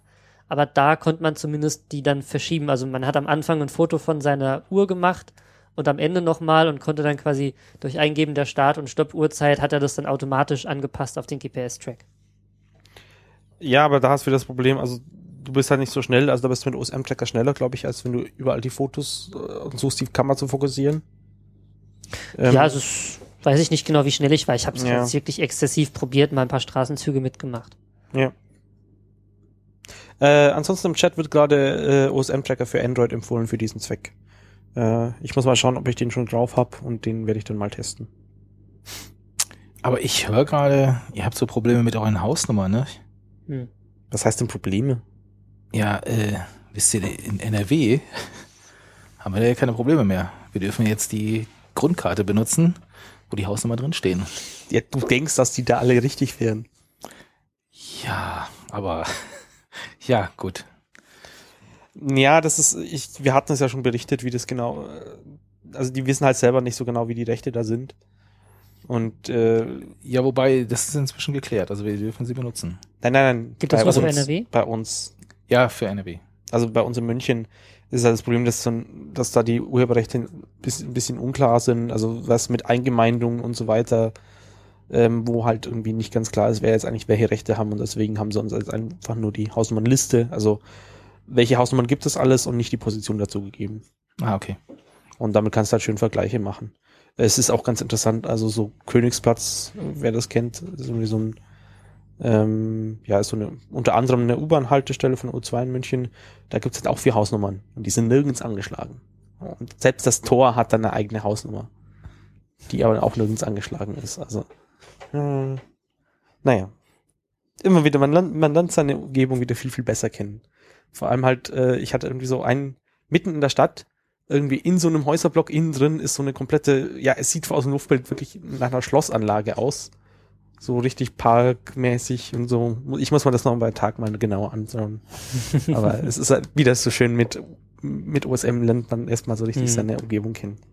Und weiß dann plötzlich auch, welche Nummern die ganzen Straßen um einen haben. Wobei, ich hatte jetzt gerade mal mir einen Ausschnitt geladen und sehe schon, dass da eine Differenz besteht zwischen OSM und der Karte. Was hattest du geladen? In Teile ähm, der Alkas NRW-Karte. Und weil du, wie du gerade sprachst, sehe ich, ja, stimmt. Das sollte man echt nicht glauben, aber das ist so. Ja. Also nicht nur abmalen, bitte. So. Wollen wir dann zum Hörerfeedback-Blog übergehen? Ja. Also ich bin, ich bin, nein, ich bin sprachlos. Ich bin äh, umgehauen. Ähm, also, ne, ich muss mal anders anfangen. Wir haben ja letztes Mal ähm, die Sache mit den Hörer, mit dem Hörerfeedback im Podcast gemacht und ich fand das echt toll. Also ich muss mal sagen, ich fand es toll, ähm, dass das so gut geklappt hat. Aber noch ähm, kaputtner war ich, als ich äh, gesehen habe, wie viele Kommentare wir unter dem letzten Blog-Podcast hatten. Wir haben nämlich 21 Kommentare bekommen. Und das finde ich, das ist, äh, glaube Rekord. Und das hat mich, äh, das hat mich sehr gefreut. Also offensichtlich ähm, bestand da das Bedürfnis, zu, zu was zu sagen. Und äh, ich finde das halt super. Ich antworte da dann auch gerne drauf, wenn ich es sehe. Und naja, also wenn ihr irgendeine Anmerkung habt oder so und jetzt vielleicht nicht live dabei seid, ich meine, die Leute, die live dabei sind, die kotzen sich hier im Zweifelsfall im Chat schon aus, ähm, dann schreibt noch einen Kommentar drunter. Ich meine, wir freuen uns tierisch, wenn man, wenn wir das Gefühl haben, dass man unseren Kram auch hört. Und das spornt einen auch enorm an, das irgendwie alles auf die Reihe zu bringen. Also für Hörerfeedback, egal in welcher Form, sind wir immer super dankbar. Äh, wir haben natürlich auch die Möglichkeit der Audiokommentare äh, anzunehmen und äh, haben da auch diesmal zwei gekommen und die spielen wir jetzt einfach mal ab. Hallo, der Matthias ist hier. Und zwar habe ich mal eine nicht technische Frage. Mir geht's darum, habt ihr auch so ein bisschen, naja, so Motivationsprobleme beim Mappen oder vielleicht auch gerade erst beim Eintragen von irgendwelchen Sachen? Äh, mir selber geht das immer so, gerade bei den 3D-Sachen, dass man da irgendwie zum Anfang mit ganz viel Engagement dabei ist, aber irgendwann ja, lässt man das doch mit dem Eintragen ganz schön schleifen und das liegt dann unter Umständen doch mal ein paar Wochen irgendwie zu Hause rum und man hat immer ein schlechtes Gewissen und oh, ähm, ja, mich würde mal interessieren, geht euch das ähnlich oder habt ihr da vielleicht sogar irgendwelche Tipps, wie man sich da selber irgendwie motiviert kriegt, dann doch nochmal ranzugehen? Oder ist es vielleicht auch nur ein Problem, das ich habe? Also dann, tschüss! Ähm, also Matthias, ähm, nein, das hast nicht nur du. Und ich bin mir sicher, das haben auch wir nicht nur beim Mappen. Das ist doch allgemein oft so, dass wenn man sich mit dem Thema sehr intensiv beschäftigt und auch mal jetzt wirklich eine Aktion gemacht hat, dass man dann hinterher eigentlich das Gefühl hat, so, das ist jetzt vorbei und oder sollte jetzt irgendwie mal langsam vorbei sein und naja, jetzt habe ich mal wieder Bock auf was anderes. Und das ist eigentlich auch der einzige Tipp, den ich dir wirklich mitgeben kann, ist, dann mach halt was anderes. Dann geh halt mal äh, was anderes machen, ein anderes Projekt, eine andere Sache tun und ähm, wenn du dann irgendwann mal da keinen Bock mehr hast, dann gehst du zurück an deinen OpenStreetMap-Kram und hast sogar noch äh, gemappte Materialien oder getraced Materialien, die du noch mappen kannst und machst da halt weiter. So mache ich das mit meinen Projekten, da lasse ich halt auch mal was liegen, das liegt dann halt auch mal ein paar Monate und irgendwann habe ich dann auch Lust, das fertig zu machen. Kennst du das auch, Andi? Ja, also ich versuche halt dann möglichst schnell das Zeug, was ich gesammelt habe, irgendwie in OSM einzutragen. Äh, ja, klappt manchmal ganz gut, manchmal nicht so gut, je nachdem. Und ansonsten, also gerade wenn ich, ich habe ja auch so ein ähnliches Thema wie wie Matthias mit seinem 3D-Zeug oder unter anderem, also es ist ja nicht nur Matthias, der an dem 3D-Ding arbeitet, äh, mit dem Indoor-Zeug und das lasse ich halt jetzt einfach mal liegen und schau, was da so passiert. Und da tut sich ja auch was. Also ähm, man muss ja nicht der und Einzige sein. Und das ist halt ein Open-Source-Projekt, es geht halt einfach langsamer als äh, in kommerziellen Projekten. Ja, und das ist aber eine wichtige Sache, die du gesagt, die du gerade angesprochen hast. Du bist halt auch nicht alleine. Also dieses Gefühl, wenn ich hier aufhöre, dann ist hier auch Schluss. Das ist halt, das ist halt fehl am Platz. Also wenn du aufhörst, dann machen halt andere weiter. Und vielleicht, wenn du wieder zurückkommst, siehst du, was andere getan haben und, lässt dich vielleicht, bist vielleicht davon dann wieder motiviert weiterzumachen. Und deswegen mal so eine, so eine Pause von einem Projekt oder von einem Thema zu haben, das kann ich wirklich nur empfehlen. Das tut gut. Wir haben, also Marc, möchtest du dazu noch was sagen? Ja, also ich, ich, ich finde das jetzt auch nicht, also normal. Ähm, ich fange auch immer ganz viel an. Und äh, irgendwann äh, reicht die Zeit da nicht, weil ich schon wieder was Neues, Tolles entdeckt habe. Ähm, also ich finde, da soll er, solange er Lust hat, soll er es machen und äh, ich, wie ich Matthias kenne, wird er auch wieder Lust bekommen.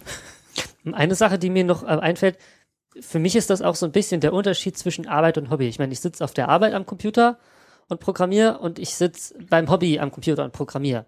Aber der Unterschied ist, wenn ich äh, beim Hobby keinen Bock mehr habe, dann lasse ich es halt sein und mache was anderes oder lasse das Feature weg und baue halt stattdessen was anderes ein. Und auf der Arbeit kann ich das nicht. Da muss ich das tun, was andere wollen, dass es rein muss. Und das ist für mich eigentlich der Hauptunterschied zwischen Arbeit und Hobby. Beim Hobby kann ich selber entscheiden, mir langt's, ich habe keine Lust mehr, ich mache was Neues.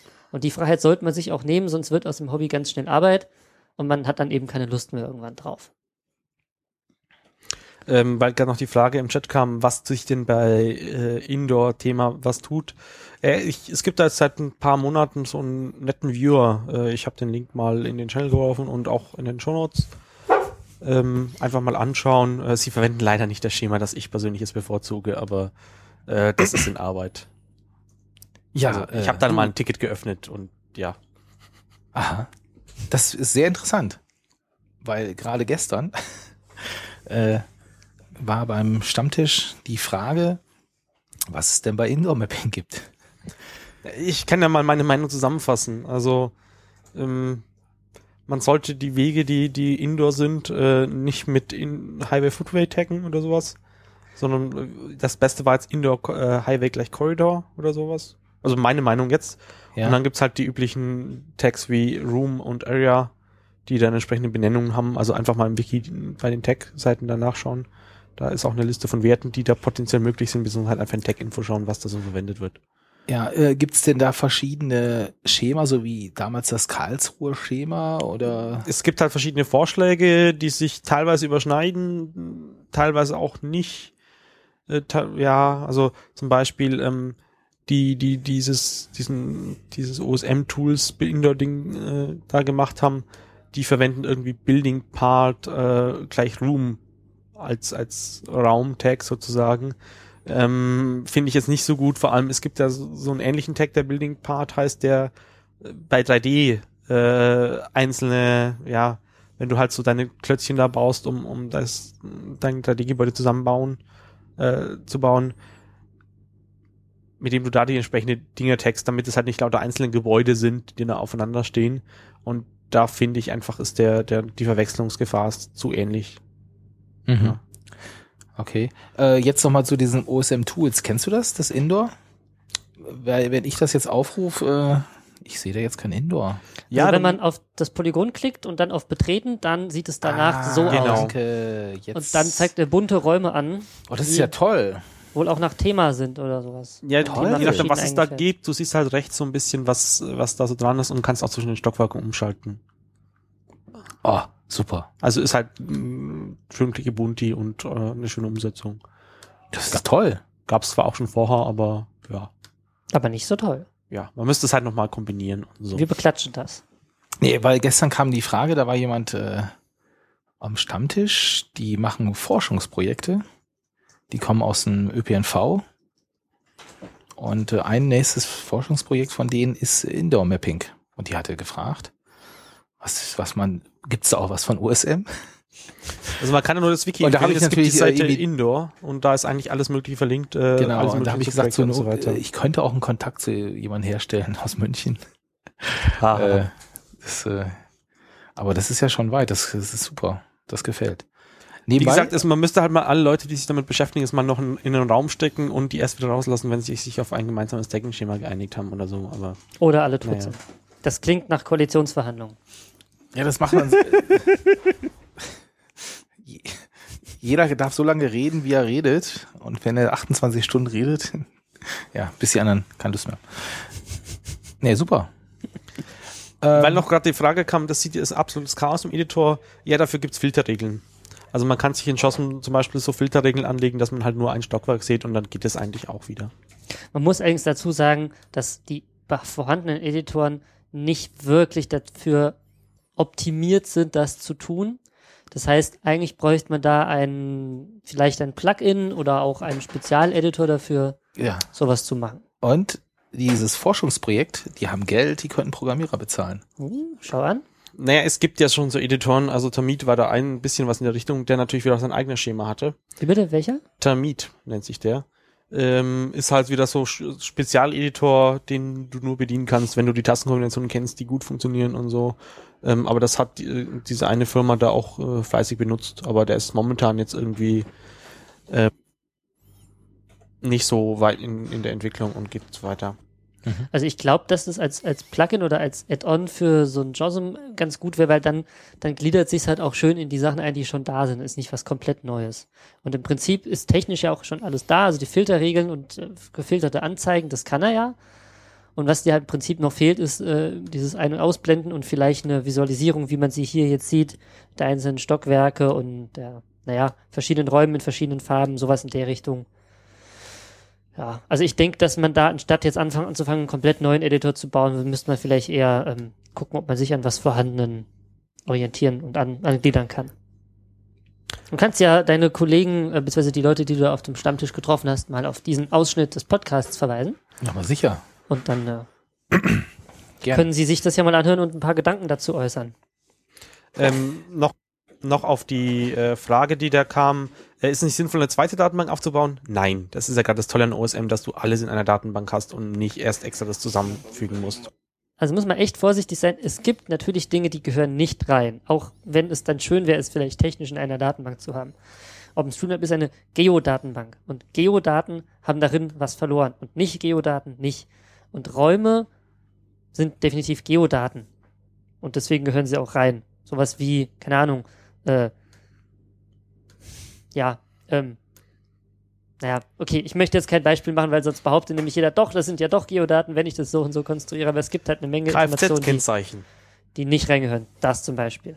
Ist nicht eindeutig abbildbar mit Polygonen. Was ist, wenn ich umziehe? Was ist, wenn ich das mitnehme? Gehört da nicht rein. Telefonvorwahlen, nomadische Nutzung gehört da nicht rein. So. Zeitzonen Ja, lassen sich nicht unbedingt in Polygonen. Ja, okay, ich verrenne mich. Aber äh, muss im Einzelfall entschieden werden. Und ähm, Gut, dann äh, der zweite Audio-Kommentar, den wir hatten, noch hatten, das war ist ein Feedback auf einen ursprünglich Ding zu einer Frage zum ID-Editor. genau, hört, die wir letztes Mal eingespielt hatten. genau, hör ein, hört einfach selbst. Hallo, Gerolf am Apparat.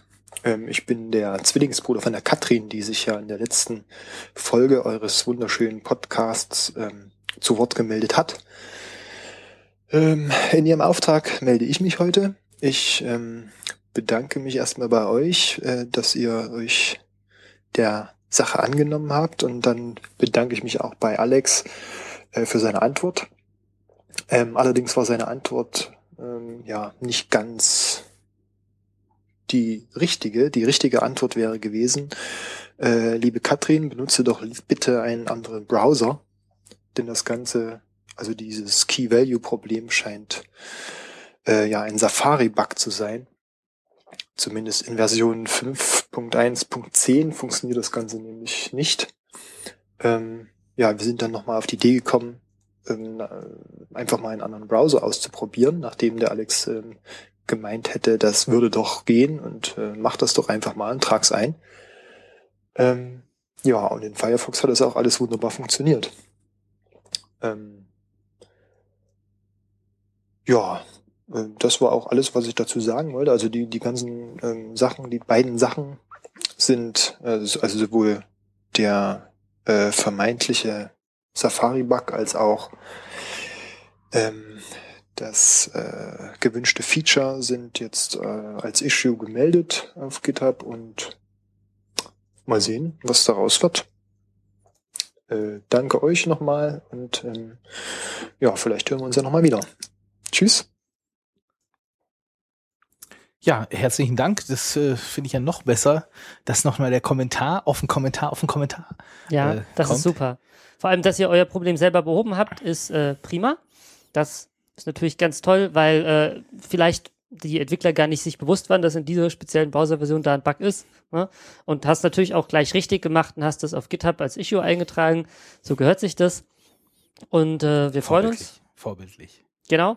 Und möchten an dieser Stelle ähm, alle unsere Hörer, die Live- und die Nicht-Live-Hörer, dazu aufrufen, uns äh, Feedback zu schicken. Kommentare haben wir uns ja schon ganz viel bedankt. Das ist eine Option. Private Sachen könnt ihr uns auch per Mail schicken. Und ganz besonders freuen sich, freuen wir uns und auch unsere Hörer natürlich über Audio-Feedback. Dazu könnt ihr, wie die beiden letzt äh, eingespielten, auf audioboo.fm gehen und uns dort einen äh, Audiokommentar mit dem Tag Radio OSM aufnehmen. Oder ihr könnt uns einfach eine MP3 oder eine FLAC oder irgendwas per E-Mail schicken. Und alles, was ihr dazu wissen müsst, alle Adressen und alle Informationen findet ihr auf podcast.openstreetmap.de.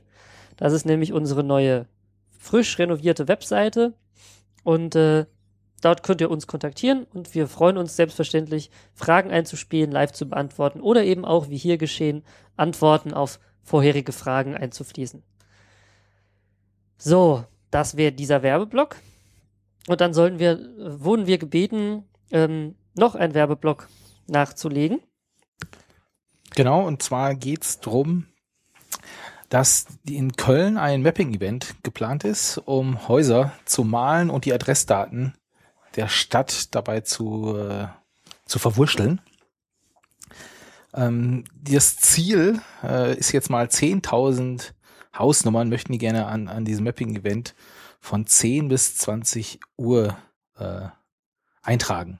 Das Ganze ist geplant am 17. November in Köln. Wir werden das natürlich verlinken. Ähm, und wer Lust und Zeit hat, äh, kann da natürlich gerne hingehen, trifft andere und hilft Köln, ähm, ja, ein bisschen schöner zu werden, ein bisschen vollständiger zu werden.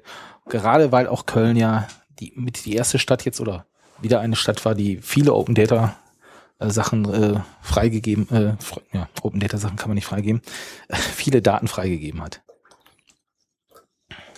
Genau. Und wir machen selbstverständlich auch gerne für eure Mapping Party, euer Hacking Event, euren Stammtisch oder was auch immer äh, Werbung, sofern es was mit OSM zu tun hat. Schreibt uns auch da über die vorgenannten Kanäle einfach was und wir können gerne für euch auch mal ein bisschen die Werbetrommel rühren und Kontakt herstellen, weil dafür sind wir ja da. Gelle? Darf ich auch noch ein Feedback geben? Natürlich. Wobei es ist eigentlich kein Feedback. ähm, durch die Folge mit äh, Merz DV, Andreas. Menz. Menz, oh, ich, ich werde es nicht lernen. Ähm, Ich auch nicht. ja, äh, gestern diejenigen, die, wo ich sagte, die hatten auch Interesse an Indoor Mapping, die haben auch Interesse an OSM. Und was die nämlich jetzt gerade machen, das Projekt läuft gerade, ist ähm, OSM zu nutzen, um Seniorenmapping äh, zu ermöglichen. Was ist denn Seniorenmapping? Ja, das ist so ausgeschrieben. Ähm, die möchten gerne Routing äh, möglich machen für Senioren. Also einfach ein Custom-Profil, äh, wie es zum Beispiel Genau, die haben auch es- die haben ein Custom-Profil. Oder sonst. Und zwar geht's hier um den örtlichen ähm, ÖPNV-Betreiber hier in Frankfurt.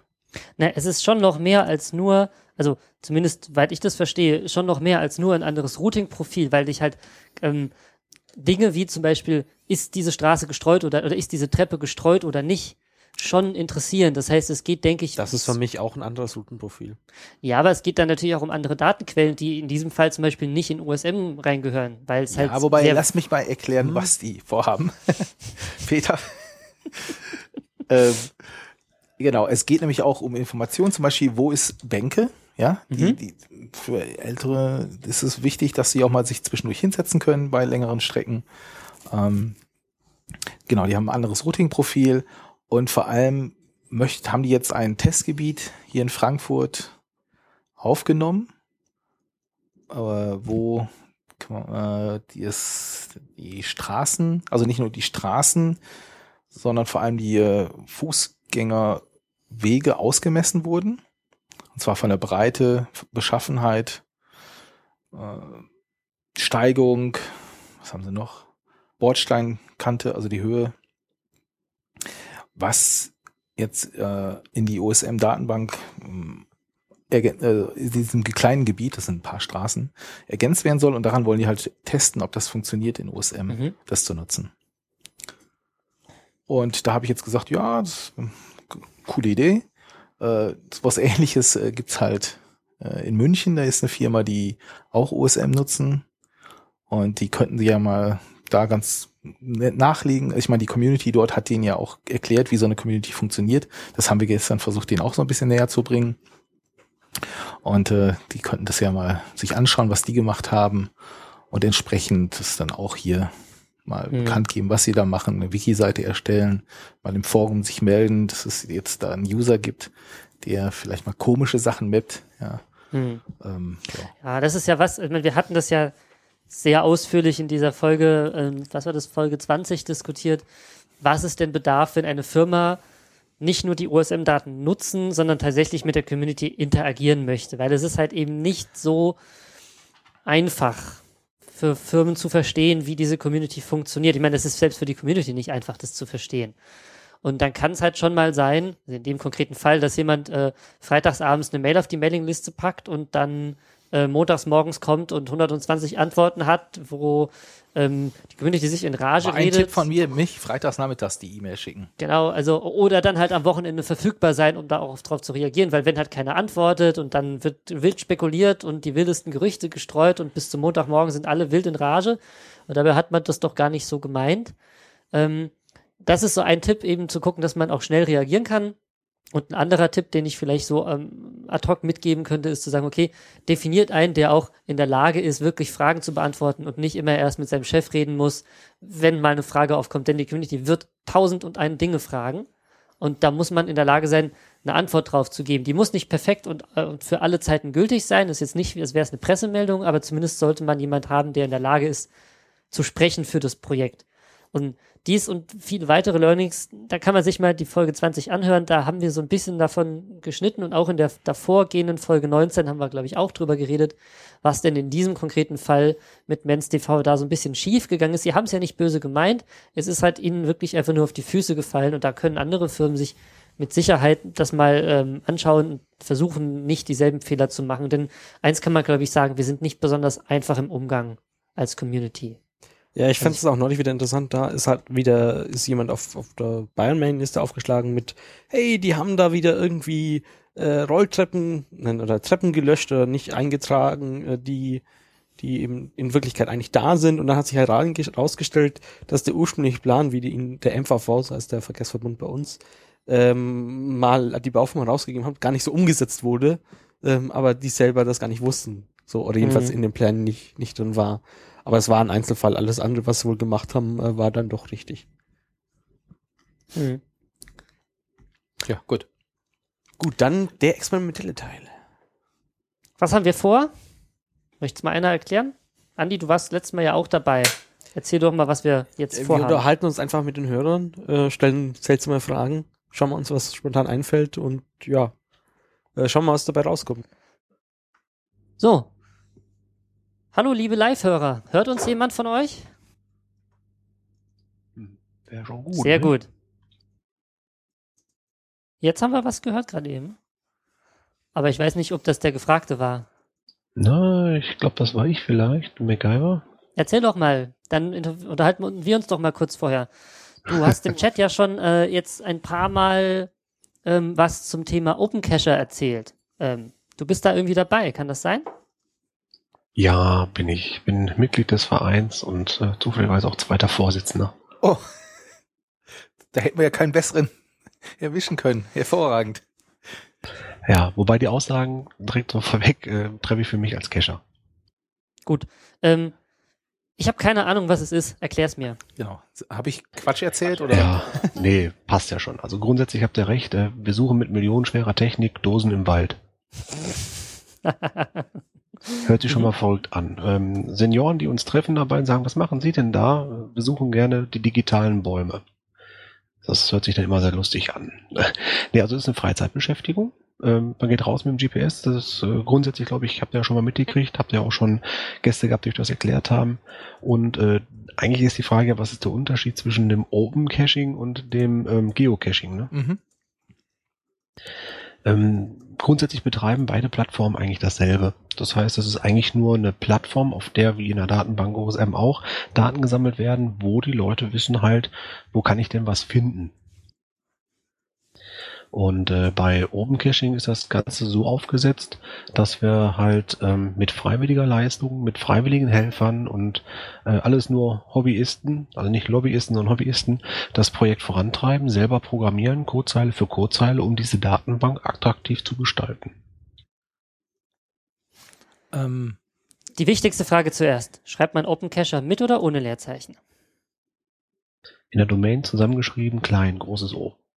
Ne, ich meine jetzt, wenn, also das war eigentlich ein Spaß. Also, Bei OpenStreetMap schreiben, die, die nicht wissen, wie OpenStreetMap geschrieben wird, schreiben es gerne getrennt oder OpenStreetMaps oder mit Bindestrichen oder sowas. Aber in der eigenen Kommunikation schreiben wir es eigentlich immer zusammen und mit, äh, mit großen Anfangsbildern, also großes O, großes S, großes M. Wie haltet ihr das? Eigentlich OC ist die Abkürzung. GC ist Geocaching und ah. OC ist Open Caching und dann gibt's ja noch eine Besonderheit, es gibt noch eine opencaching.com Seite. Die ist Eigentum und wird betrieben durch Garmin. Und die wird abgekürzt mit OX. Ach, okay. Ah, jetzt habe ich, ja, das mit Garmin, das habe ich auch gesehen. Die haben nämlich auch in den neueren Geräten da eine Unterstützung eingebaut, ne? Für ihre eigene Plattform. Genau, das ist wirklich leider für die eigene Plattform. Natürlich klar, dass die äh, die Geräte damit irgendwo auch auf dem Markt platzieren wollten. Das hat nicht ganz geklappt. Die Plattform wird nicht wirklich weiterentwickelt. Ah, okay. Da gab es auch schon äh, Themen, äh, ob das jetzt einen Rechtsstreit gibt, weil das beides Open Caching heißt. Das eine ist halt Deutsch, das andere ist halt nicht Deutsch. Und dann haben wir gesagt, nee, geht nicht, weil es ist ja nicht nur Deutsch, was wir machen. Also Open Caching ist eigentlich ein Netzwerkverbund. Äh, Europa und weltweit sind da, da Plattformen zusammengeschlossen. Ach so, das heißt, ähm, aber ihr der Server oder die Datenbank, die ihr hier betreibt, die hat dann auch wirklich nur deutsche oder deutsch liegende Caches? Ganz genau richtig. Ah. Es gibt also wirklich einen richtigen Hardware-Server, eine SQL-Datenbank, die die Cache-Daten hier äh, für die deutsche Plattform beinhaltet. Und äh, die kann aber auch zum Beispiel, äh, was typisch ist, typische Urlaubsländer, ja, ich sag mal hier außerhalb von München, wo es halt Ibiza, ja, oder äh, Balearen. Da sind natürlich auch Caches, die können dort auch gespeichert werden und werden dann auch in der deutschen Datenbank gefunden. Und bis vor kurzem war es noch das Problem, dass ähm, die Datenbank, die Knoten untereinander keine Synchronisation konnten. Das haben wir jetzt gerade frisch eingeführt. Da gibt es jetzt auch eine ähm, sogenannte Okapi für, Open Cache äh, API, eine Okapi. Und seitdem funktioniert das auch, dass die Daten sich unter den Servern auch austauschen können. Mhm. Ah, okay. Ähm, habt ihr dann auch sowas wie Reviewer? Also wenn man Cache legt, dass ein Reviewer da drüber guckt und irgendwelche Regeln checkt? Nee, genau das haben wir nicht eingeführt. Also einen richtigen offiziellen Review-Prozess gibt es nicht bei uns. Wir halten es eigentlich so, dass ähm, die Community selbst Reviewer spielt, was eigentlich auch bei GC möglich ist. Der ähm, Reviewer bei Geocaching hat eigentlich nicht unbedingt die Aufgabe äh, zu gucken, ob das Listing so okay ist. Seine Aufgabe ist es, die Interessen des kommerziellen Anbieters zu schützen, nämlich äh, keine Verlinkung auf irgendwelche anderen Sachen, ähm, nichts, was den Guidelines halt widerspricht, ist dann das, was sie vorgeben. Also eigentlich äh, schützt der Reviewer eher die Interessen des Vereins. Aha.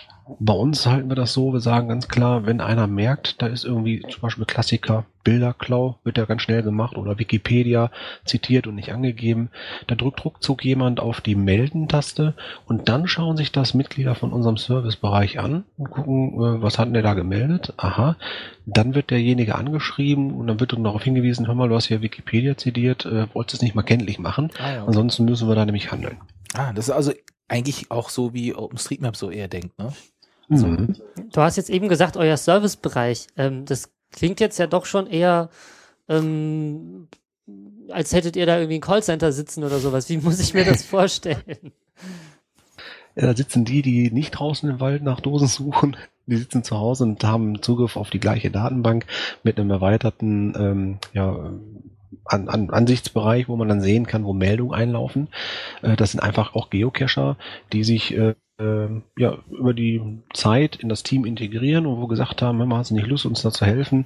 Wir haben so fünf, sechs, sieben Leute ungefähr, die da ganz aktiv momentan notwendig sind, die quasi täglich in diese Datenbank reinschauen und die Meldungen abarbeiten. Das sind ganz normale Geocacher, die es einfach freiwillig tun, weil sie Spaß dran haben und die Community und Plattform unterstützen möchten. Wie würdest du so ähm, einschätzen, ähm, wird eure Plattform, also äh, erstens, ist, ist das schon fertig äh, oder seid ihr dann Ja, noch äh, ja. viel am Arbeiten? Und zweitens, wird es benutzt schon? Wie- Was habt ihr für ein Gefühl, was, was habt ihr für ein Verhältnis zu Geocacher, Geocaching.com? Seid ihr da schon irgendwie, werdet ihr da, da wahrgenommen oder seid ihr noch die ersten, was weiß ich, die ersten zehn User da erst? Wir werden belächelt, sag ich mal. Das merke ich immer wieder. Also GC.com, die kommerzielle Plattform Geocaching.com, das ist der Platzhirsch. Die haben das quasi äh, ja, erfunden quasi und haben es äh, gut aufgebaut.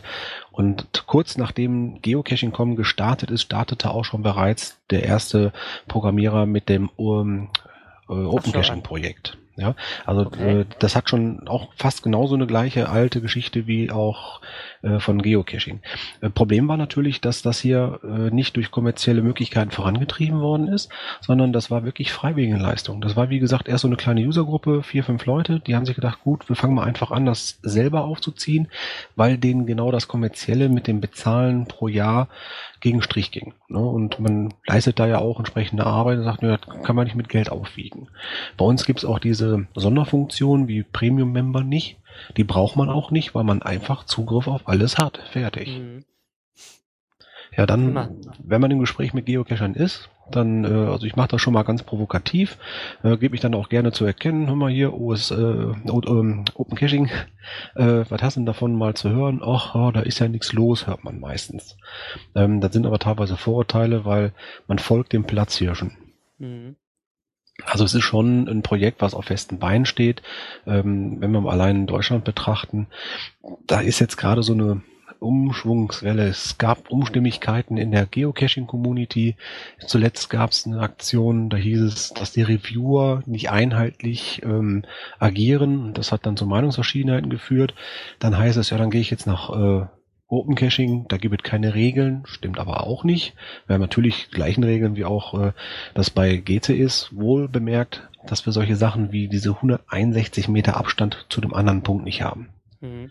Aber es gibt ja durchaus sinnvolle Regeln. Ich meine, bei OpenStreetMap haben wir so Sachen ja auch wie eben Lizenzverpflichtungen. Man darf das halt nicht von irgendwo her kopieren und auch so Geschichten mit, okay, Werbung, persönliche Werbung äh, darfst du da nicht unterbringen Ja, genau. oder solltest du zumindest vermeiden. Ich meine, dass es irgendwo keine Regeln gibt, dann ist, kann man sich relativ schnell vorstellen, dass es da ausschaut wie in YouTube-Kommentaren oder sowas. Ganz genau. Ich hätte noch eine so- Frage. Ja, Ähm, die Dosen, darf man die in beiden Datenbanken einspielen? Oder hat Ja.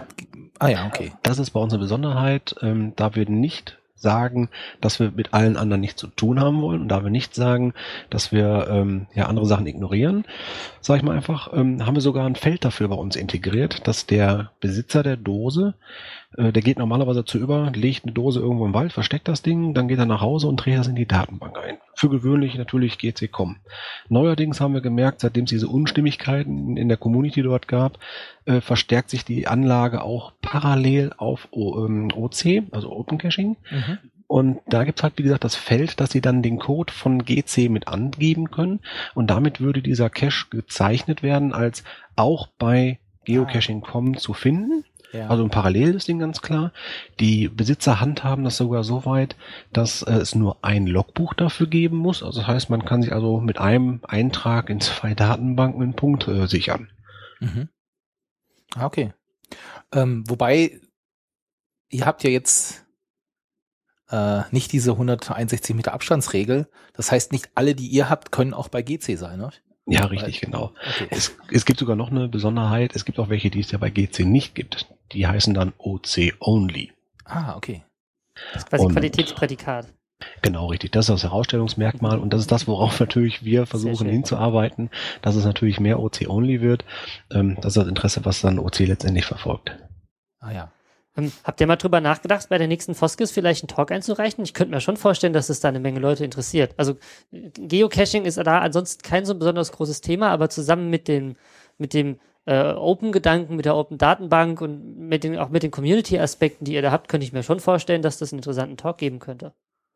Kann ich mir auch vorstellen. Die Frage ist nur, wer, wer macht letztendlich und was genau wird besprochen. Ich glaube, so weit sind wir in dem Moment noch nicht. Die speziell deutsche Community hängt so ein bisschen jetzt, ähm, ja, was die Aufstellung, also ich sage jetzt mal einfach mal die Marktplatzierung angeht, ein bisschen hinterher. Ähm, vor, Moment, war das drei Jahren, zwei, oder müsste ich jetzt lügen, das da, ja, weiß ich nicht mehr, dafür bin ich noch nicht lange genug dabei. Äh, auf jeden Fall vor nicht allzu langer Zeit ist ein Umbruch passiert. Da hat sich die Open Caching äh, Seite verselbstständigt. Das heißt, vorher wurde das durch die deutsche Wanderjugend äh, unterstützt, gefördert und letztendlich auch ausgeführt, war Träger der ganzen Geschichte. Und dann hieß es so, das ist jetzt groß genug, das Projekt, äh, die können alleine laufen, die Jungs. Und seitdem wurde halt äh, ein Verein gegründet, Vorstand gewählt, Positionen wurden besetzt, es wurde immer noch hin und her geschoben. Und auch in der Entwicklung stockt das natürlich zwischendurch, weil auch Entwickler da natürlich fehlen. Ähm, da gab es also eine Neuplatzierung der ganzen Sache. Und ich glaube, dass wir gerade erst an einem Punkt angelangt sind, wo wir sagen, so, wir sind jetzt betriebsfähig. Jetzt heißt es erstmal optimieren und äh, schön aussehen, weil das ist das, was uns immer noch hinterher gesagt wird. Äh, wenn man sich die Seite so anguckt, oh, hm, die sieht so ein bisschen altbackend aus. Nach dem Mod Web, Web 2.0 äh, gab es da noch nicht. Ja, das sind Sachen, die fokussieren wir jetzt erstmal. Und wenn das dann soweit ist, glaube ich, dann ist es auch Zeit, äh, von Seiten des Vereins auch solche Sachen wie Foskis aufzunehmen. Ähm, wenn man, also wobei man muss ja sagen, die Webseite auch von GC.com, äh, da gibt's ja unendlich viele Skripte und sonstige Sachen. Also dieses Vote gibt's ja da irgendwie. Äh, funktionieren die mit euren Dingern auch? Also, dass Leute sagen, ja, die, die programmieren zwar eine tolle Webseite, aber ich brauche noch mehr Funktionalität. Also meistens so diese Power-User. Ähm, Gibt es da auch sowas, äh, dass das auch eure Seiten genau ich auch benutzen kann mit irgendwelchen Grace mit Skripte oder die, die mir die Seite noch mehr Funktionalität geben? Im Prinzip ja.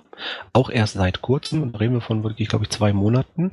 Äh, an dem Zeitpunkt haben wir diese Okapi endlich vernünftig integrieren können. Mhm. Okapi ist die Schnittstelle zur Datenbank. Äh, seitdem diese Schnittstelle geboten wird, gibt es viele Apps, die auf einmal live auf unsere Datenbank zugreifen können und dann irgendwelche Sachen machen können, die das okay. Leben des Cachers einfacher machen. Mhm. Ähm, da gibt es zum Beispiel auch eine große Software, die heißt GESAC. Geocaching Army Swiss Knife oder so heißt das, glaube ich. Mhm. Und diese Software ist also quasi die, die Datenbank für zu Hause zum Sortieren der Datensätze und so weiter. Damit macht der Cacher sich seine, seine Wochenendplanung, so ungefähr. Mhm. Äh, und auch die ist neuerdings anschließbar. Jetzt fehlt es natürlich wieder daran, äh, von GESAG selber gibt es diesen Trieb nicht, dass er das jetzt anschließen möchte, weil der hat natürlich eine API Live Lizenzierung mit Geocaching.com eingegangen. Das schließt wiederum andere Betreiber aus. Ergo sollte OC da irgendwie rein wollen, muss es einen Programmierer geben, der ein Makro dafür schreibt, der das dann bedienen würde. Mhm. Okay. Ah. Das andere, was du gerade sagtest, das war GC Vote. ja, ja. Äh, das GC Vote hattest du gerade angesprochen. Ja, genau. Ja. Das ist dieses Bewerten von Caches. Das haben wir schon längst bei uns äh, als Grundbestandteil drin. Ah, okay. Und ähm, was wir auch versuchen als Vorteil rauszustellen, was sich im Moment allerdings noch nicht so richtig umsetzen lässt, das ist, wir ähm, sagen natürlich, wenn es einen Wunsch gibt von der Community-Seite. Wir reden nicht von einem einzelnen User, der sagt, ich hätte gern morgens um fünf einen blauen Punkt auf der Webseite, sondern wirklich eine Gemeinschaft von ein paar Leuten, die sich im Forum darüber auslassen bei uns und sagen, also die und die Funktion, das fände ich jetzt mal cool. Und da gibt es halt einen entsprechenden Zuspruch, dann wird dieser Wunsch ähm, in unsere Redmine To-Do-Liste ge geschrieben und dann wartet dieser Punkt eigentlich nur noch darauf, dass ein Programmierer, sofern vorhanden Zeit und Lust hat, das zu programmieren. Und dann wird das umgesetzt und bei uns kann jeder, der Programmierkenntnisse hat, einsteigen und loslegen. Hm, okay. Das äh, wünschen sich bei OSM bestimmt auch sehr viele. Ja. So, ja. Aber also, wahrscheinlich, ihr habt das gleiche Problem, äh, wahrscheinlich wie OSM auch, äh, mehr Wünsche, zu wenig Programmierer. Ja, genau. ja. Okay. Ja, finde ich ja so sehr cool, dass du äh, uns da so kompetent Auskunft geben kannst. Ganz prima. Ja. Dann werde ich das Gerne. auch demnächst probieren. Ja, auf jeden also Fall. Ich, äh, ich, ich cache auch so ein bisschen, äh, ich führe meine Kinder so ein bisschen so an GPS und so Sachen ran und äh, ja, dann werde ich es mal probieren. Genau, so bin ich auch angekommen. Bin auch Familienvater mit zwei Kindern, ah, okay. vier, und, vier und sechs Jahre und äh, die fragen immer schon, gehen wir wieder Schätze suchen? Hm, genau, ja, ja. Gut, sehr schön. Ja. Haben wir denn unter unseren Hörern, die gerade im Mammel sind, noch mehr Geocacher? Oder seid ihr alles reine OSM-Benutzer?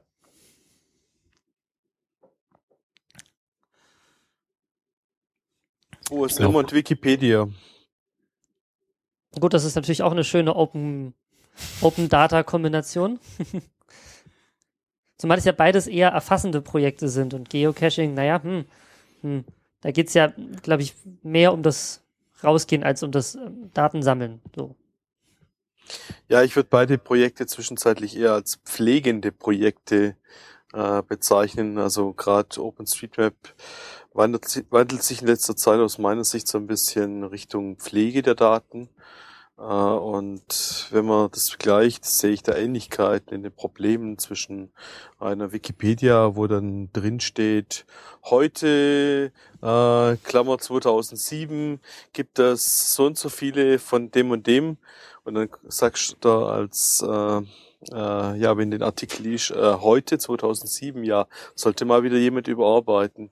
Und in die ähnliche Ecke sehe ich im Moment teilweise OpenStreetMap ja, abdriften ist ein bisschen zu ähm, übertrieben, aber ähm, ja, dass Daten eben aktuell gehalten werden. Also erfasst sind die Daten schnell, aber die Daten dann pflegen, äh, auch bei OpenStreetMap, ist eine der großen Herausforderungen. Aber denkst du nicht, dass das ein prinzipielles Problem ist, dadurch, dass die Abdeckung steigt? Also ich denk, kann mir gut vorstellen, dass das so ein natürlicher Vorgang ist, gegen den man auch gar nicht irgendwie was, was machen kann. Das einfach passiert, wenn die Daten halt mehr werden, dann hat man auch mehr Angst, die nochmal komplett anzufassen und wird vorsichtiger und dann wird es automatisch aus einem Neuerfassen eher ein Pflegen. Also was ich halt sehe, ist, dass Sachen schnell drin sind, aber niemand äh, teilweise traut sich wieder zu löschen. Also äh, die das Thema ähm, na, äh, wie ist das Supermarkt, äh, der, der Drogeriemarkt? Schlecker. Äh, Schleckerpleite hat mir halt damals gezeigt, dass sind uralte Schleckermärkte drin gewesen, die schon längst umgezogen waren. Mhm. Und äh, niemand hat's korrigiert. Also der neue ist eingetragen gewesen, also der ist bei, bei mir im Ort quasi in Schleckermarkt umgezogen. Der neue war eingetragen, aber der alte hat niemand gelöscht. Wobei jetzt da spielt, finde ich auch, glaube ich, diese Motivationssache wieder rein. Ne? Ja, wobei Ähm. sich da auch mit den Notes einiges tut. Also, äh, nachdem wir das letzte Mal ja so mal äh, drüber gesprochen hatten, war auch plötzlich dieser Layer bei mir aktiv, weil ich halt einfach einen Link während der Sendung gekriegt hatte. Und äh, habe dann auch gleich ein paar Notes mitkommentiert. Und das Schöne dann ist halt, man bekommt immer auch dann direkt Feedback per E-Mail, wenn sich dann was ändert. Also Mhm. das ist eigentlich und äh, wie gesagt, also man, man tragt halt auch was ein und äh, dann die Leute, die auch anonyme Nutzer antworten dann gleich auch drauf, irgendwie so einen Tag später mit, wenn man fragt, ja, wie heißt denn das Ding wirklich oder so. Ich finde auch, das, das, das ist, äh, gibt mir eine Motivation. Also Feedback von Leuten zu kriegen, das ist äh, also für Motivationstechnik super.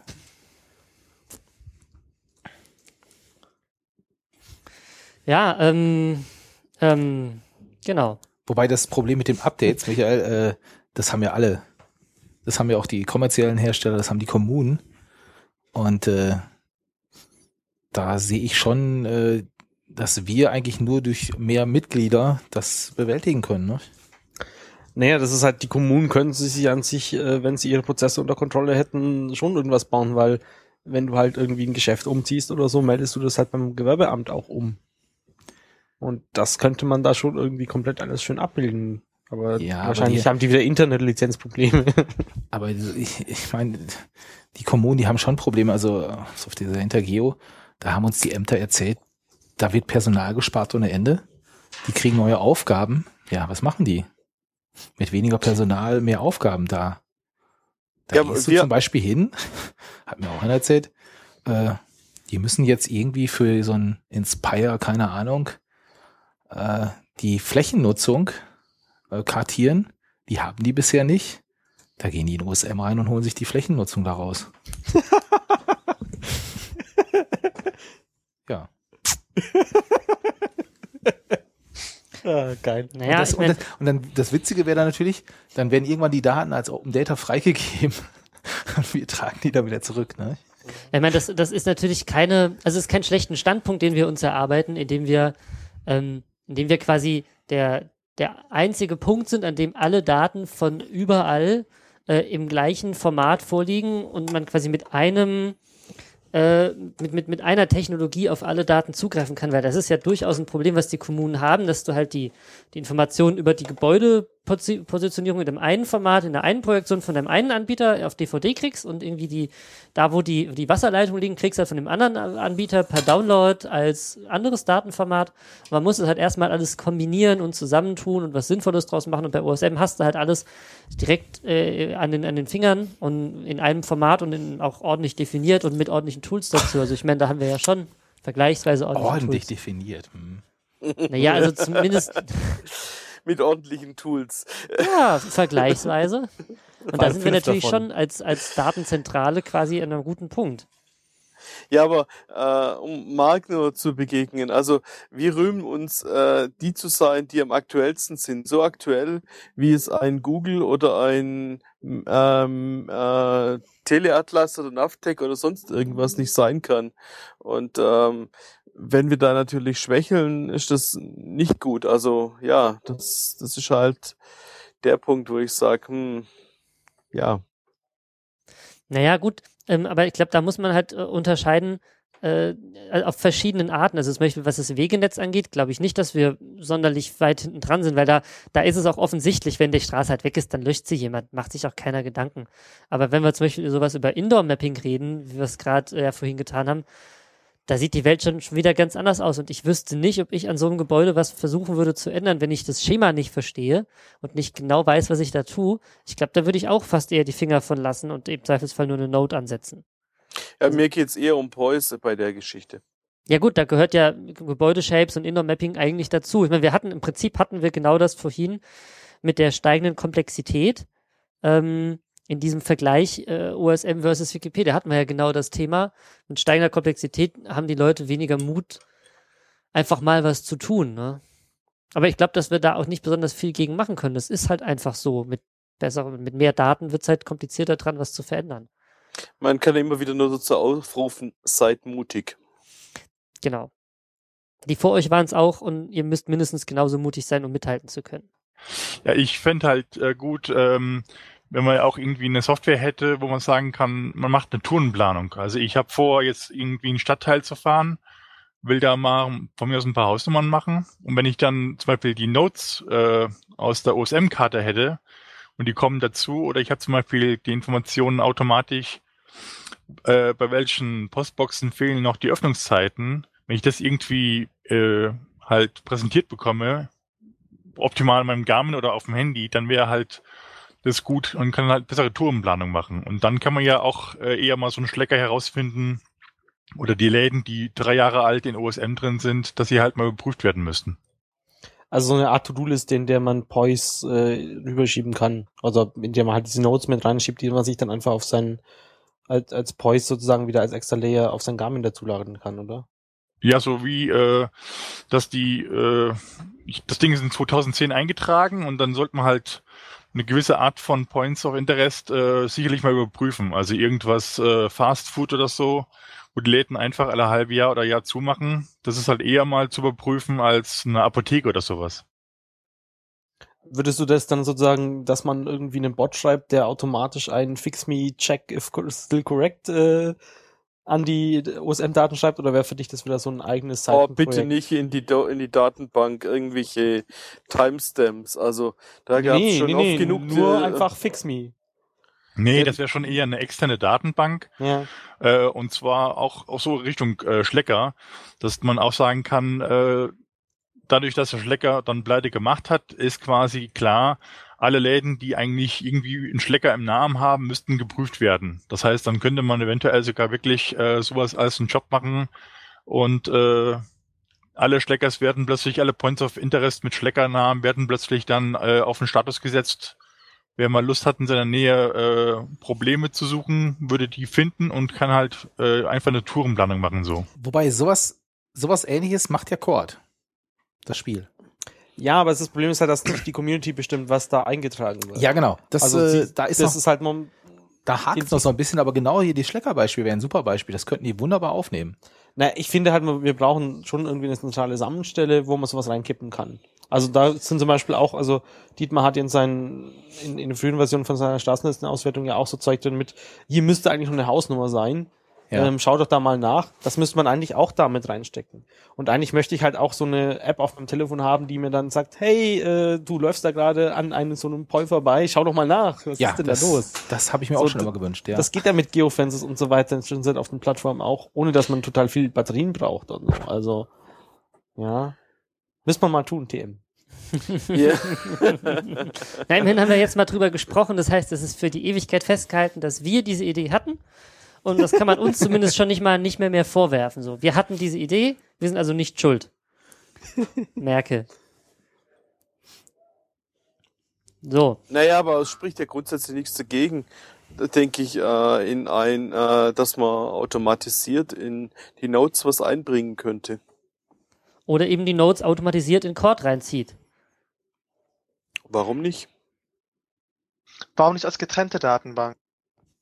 Da gibt's ja prinzipiell, also die Notes-Liste auf OpenStreetMap ist ja quasi eine getrennte Datenbank von Anmerkungen. Ja, aber ich sehe das schon nochmal als extra Ding. Also da, da, wo einfach, wo man OSM-Objekte reinschieben kann. So, bitte nochmal überprüfen. Oder halt, und zusätzlich noch Notes, ja. Aber mit Notes könnte man super anfangen. Ja. Und da gibt's auch eine eigene API zu, zum Abrufen der Notes, also, ja. Also ich habe jetzt auch gesehen, dass sie dann arbeiten, die Notes direkt in ähm, ach, ID reinzubekommen. Weil bisher ist ja so, wenn man auf Bearbeiten drückt, dann verschwinden die Notes wieder. Und äh, da sind sie gerade dran. Gibt's auch ein Ticket, an dem sich ein bisschen was tut. Hast du noch Fragen aufgeschrieben, Andi? Äh, ich kann einfach von mit der von vorne nochmal anfangen, die vorher nicht geklappt hat. Äh, Dietmar, ihr habt jetzt auch wieder mit der Stadt äh, Kontakt gehabt äh, und habt mal wieder eure Hausnummern Nummern gegenseitig abgeglichen, oder? Wir haben sie nicht abgeglichen, sondern äh, ich kann die ab und zu neu äh, anfordern, die Liste, weil die wir kriegen ungefähr 500 Hausnummern im Jahr, äh, kommen in der Stadt neu hinzu. Also Und, Augsburg äh, konkret. Ja. Genau. Und ich habe einfach äh, die lose Vereinbarung, wenn wir mal eine neue Liste brauchen, kriegen wir die. Und haben jetzt halt wieder 580 äh, quasi, also insgesamt den neuen Datenbestand bekommen. Da drin waren 580 neue äh, drin. Sind also jetzt hochaktuell, weil wir einfach jetzt bei 93 Prozent sind im ganzen Stadtgebiet. Und das heißt, äh, wir haben einfach wirklich Stadtbezirke, wo nur noch fünf oder zehn Hausnummern fehlen und wir auch wieder Hausnummern haben, die einfach noch nicht in der letzten Liste drin waren von der Stadt, sodass wir da jetzt äh, hinter den einzelnen Fällen hinterherlaufen und dann natürlich die Sache sehr aufwendig wird. Und dann macht es äh, Sinn, eine aktuelle Liste zu haben. Gibt ihr eigentlich äh, der Stadt dann auch so Feedback oder gu- gucken die da drauf? Weil ihr, wir haben doch sicherlich auch Hausnummern, die die nicht haben, oder gibt's das gar nicht? Ja, ähm, wir haben zum Beispiel äh, Hausnummern in Neubaugebieten. Äh, da habe ich nachgefragt, dass die überraschenderweise nicht alle drin hatten, äh, weil da irgendwie die Baugenehmigungen noch nicht konkret äh, bei denen wieder zurückgeflossen sind. Und äh, da hatten wir mehr Nummern drin als die. Da ist, äh, was wir mehr drin hatten, natürlich jetzt weniger geworden, weil die nachgezogen haben quasi. Aber ähm, es gibt Unterschiede und ich habe jetzt in die Hausnummernauswertung auch die Möglichkeit gemacht, äh, ergänzt, ähm, dass man sagen kann, die Hausnummer, die die Stadt angegeben hat, ist vor Ort einfach nicht vorhanden und dann kann man in dem Formular angeben, dass da gerade ein Neubaugebiet ist, alte Haus abgerissen wurde oder dass da definitiv nichts da ist. Mit einer äh, vorformulierten Begründung und mit einer individuellen Ergänzung und auch einem Zeitstempel. Also auch wieder Vorlage drei Monate, sechs Monate, zwölf Monate oder für die Ewigkeit weil eventuell bautechnisch einfach da nichts geht, wo die äh, Stadt eine Hausnummer erwartet. Mhm. Und das wollen wir äh, über den Winter erstmal noch weiter ansammeln und im Frühjahr dann mal der Stadt auch äh, geben. Allerdings wollen wir da vorher nochmal drüber schauen, damit einfach wirklich die Qualität äh, auch da eine vernünftige ist und da nicht irgendein äh, Krimskrams drinsteht, äh, wo die nichts mit anfangen können. Weil für die ist es natürlich extrem aufwendig, wenn die einen Mitarbeiter rausschicken, ne? Um das jetzt mal wirklich zu kontrollieren. Das ist ja unendlich teuer. Ich gehe davon aus, dass die nicht sofort rauslaufen werden, sondern vielleicht erstmal äh, schauen werden, ob sie intern äh, vielleicht auch da noch irgendwas äh, nicht bearbeitet haben. Ja. Wir hatten hier konkreten Fall relativ nah bei mir, wo fünf Hausnummern sein sollten bei einem Neubau, aber definitiv zwei Eingänge da sind. Und in der Nebenstraße ist der, äh, die gleiche Bauart gewesen. Das heißt, da ist einfach während dem Bauen äh, oder kurz vor Baubeginn einfach die Ansicht gewechselt worden. Statt fünf Eingänge macht man nur zwei Eingänge. Mhm. Da waren definitiv drei falsch. Und äh, da weiß ich auch nicht genau, wie, das habe ich denen angebracht, aber wie die dann da vorgehen, das weiß ich nicht. Deswegen mache ich persönlich auch Fotos. Allerdings veröffentliche ich die nirgendwo, sondern halte die für mich einfach im Hintergrund und würde die dann mitgeben, damit die auch mit einem geringeren Aufwand wirklich sich äh, davon äh, sicher gehen können, ohne vor Ort zu sein, äh, schon mal prüfen können vielleicht. Mhm. Bekommt ihr die Listen eigentlich äh, mit Geokoordinate oder ohne? Nee, nee, das ist ohne, sonst Ah, müssen wir nicht rumlaufen. nee, nee, die, wir haben ja nur in Köln, die haben ja mit äh, Koordinaten Plus Typ. Genau. plus Typ und wir haben damals äh, ein äh, Kumpel hier aus Augsburg, äh, der in der Nähe, einem anderen Ort äh, herkommt, hat für Kaufbeuren auch schon mal eine mit, mit, mit Geokoordinaten bekommen. Ja. Das war dann natürlich äh, einfach, da macht man ein paar Wochen äh, Zeitaufwand und dann sind die alle drin. Das ist ja jetzt mit Köln geplant, auch im November. Mhm, ja. Ja, wir haben etwas Werbung gemacht. Ja, cool. Wobei ich äh, wieder von der Intergeo kann ich erzählen, äh, die Deutsche Post äh, Service, Postversandservice, ich weiß nicht genau, wie die Abteilung heißt, die hatten da auch so einen kleinen Stand und da hatte ich mal gefragt, wie die das machen mit ihren Adressen. Und äh, das ist wirklich so, dass der Postbote, dessen Aufgabe ist, nicht nur Post auszutragen, sondern auch jegliche Veränderung in seinen Postleitzahlen, äh, Hausnummern au- in Formulare einzupflegen äh, und das zu melden. Und da müssen nicht nur die Hausnummer melden, sondern auch den Typ des Hauses und noch so andere Merkmale. Und mit dieser Liste gehen die halt den Markt und verkaufen die. Ja, ähm, bin mal gespannt, wie viele davon das tatsächlich machen. Postbote ist jetzt bestimmt auch nicht so der bestbezahlte Job. Also, Glaubst du dem nicht, oder wie? ich weiß nicht, also ich, ich glaube, dass die meisten sich einen Dreck drum scheren. Weil, wenn, wenn ich sehe, wie oft bei uns die Post in der falschen Hausnummer eingeworfen ist, wenn die da tatsächlich zum Pflegen der Listen äh, noch mit eingespannt werden, die schaffen es ja nicht mal, den, den, das Päckchen an der richtigen Adresse abzugeben oder fein ich das so. richtige Klingelschild zu drücken. Wenn die dann noch zum Pflegen der Daten mit eingespannt werden, na, dann Sayonara. Ja, dann hat er mir auch irgendwie noch erzählt, weil ich gefragt habe hier, ja, wir OSM, wir sammeln ja auch Hausnummern, äh, ob die auch so so ein Tauschgeschäft machen mit anderen. Und da sagt er, ja, das würden die schon machen. Also die scheinen irgendwelche Bu Bundesländer oder so zu haben, wo die sagen, hier, wir schmeißen unsere Listen mal zusammen, gucken die Differenz an und dann hat jeder was von. Aber da musst Ich du wohl ich hätte mal die Stadt, äh, ich habe mal die Post mal nachgefragt äh, per E-Mail, ob ich mal bundesweit die Straßenlisten bekommen könnte. Ähm, waren sie erstmal nicht so begeistert und dann sollte ich irgend so ein Formular ausfüllen, äh, dass ich da halt einfach mit denen in Geschäftsbeziehungen eingehen will. Also so ein bisschen informell mal reden oder halt äh, erstmal irgendwie Interesse kam da nicht so vor. Da Ja, wurde ich halt so mehr in diese Bürokratie reingebracht. Ja, wahrscheinlich war- für die, die war, du warst wahrscheinlich nur ein Kunde wie jeder andere. Das ist halt, finde ich, der Vorteil auf so Messen, wenn du die dann abends einfach mal so beim Keks äh, triffst oder so. Äh, da, da war er etwas auskunftsfreudiger. Aber äh, er hatte auch keine ge- gesagt, ja, das ist eine super Idee oder so. Ähm, aber sie scheint es zu machen, ja. Also äh, irgendwie scheint da schon so, so Ideen auch bei denen zu existieren. Äh, wie war die Intergeo eigentlich so? Der Stand hat ja jetzt stattgefunden, soweit ich das mitbekommen hatte. Genau, der, Stadt, der Stand äh, wurde uns gesponsert. Äh, der Messe, der Messestand selber, also so Lichtwände, so, so Lichter, Strom und so haben sie uns auch gesponsert. Ähm, wir hatten, der Stand war genau gegenüber in der Ecke vom OS Geopark oder dieses Jahr hieß er ja Open Source Park. Und vom Besucherandrang war das per Zufall, glaube ich, äh, waren wir so aufgestellt, dass fast jeder Besucher der Intergeo an unserem Stand vorbeikam. Entsprechend war auch immer was los. Also wir waren von morgens bis abends eigentlich beschäftigt und haben äh, Werbung machen können, Leuten was erklären von äh, wie kriege ich meine Garmin-Karte auf mein Gerät, bis wie kann ich die Daten nutzen und, und so weiter. Und äh, das waren sonst so, es war noch sehr interessante Kontakte. Äh, es kam eine Stadt auf uns zu und äh, der meinte, ja, äh, auch in der Nähe von, von äh, NRW, äh, dass diese Stadt sähe so schlecht aus in OSM. Ähm, ob, man, ob man da nicht was machen könnte. Ja.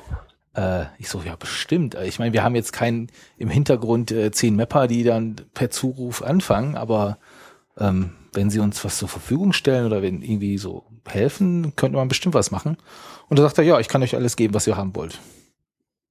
Hat er mir eine E-Mail-Adresse dagelassen und äh, wir sollten uns mal melden und äh, er könnte uns einfach alles geben. Cool. Aber diese Frage mit der, wie kriege ich jetzt die Karte auf meinen äh, Garmin, ne, das ist eine Standardfrage unter Geocachern. Ja, das glaube ich. Äh, äh, so kenne ich das auch, ja, aber äh, das, auf der Intergeo sind eigentlich äh, Profis, also so GIS-Profis. Ja, und äh, auch denen, die haben, Ja. die kamen dann auch privat, ja. Also du merkst es, so eher so, so berufliches Interesse oder eher privates Interesse. Und bei dem privaten Interesse war immer, wie kriege ich jetzt die aktuelle Karte auf mein Garmin?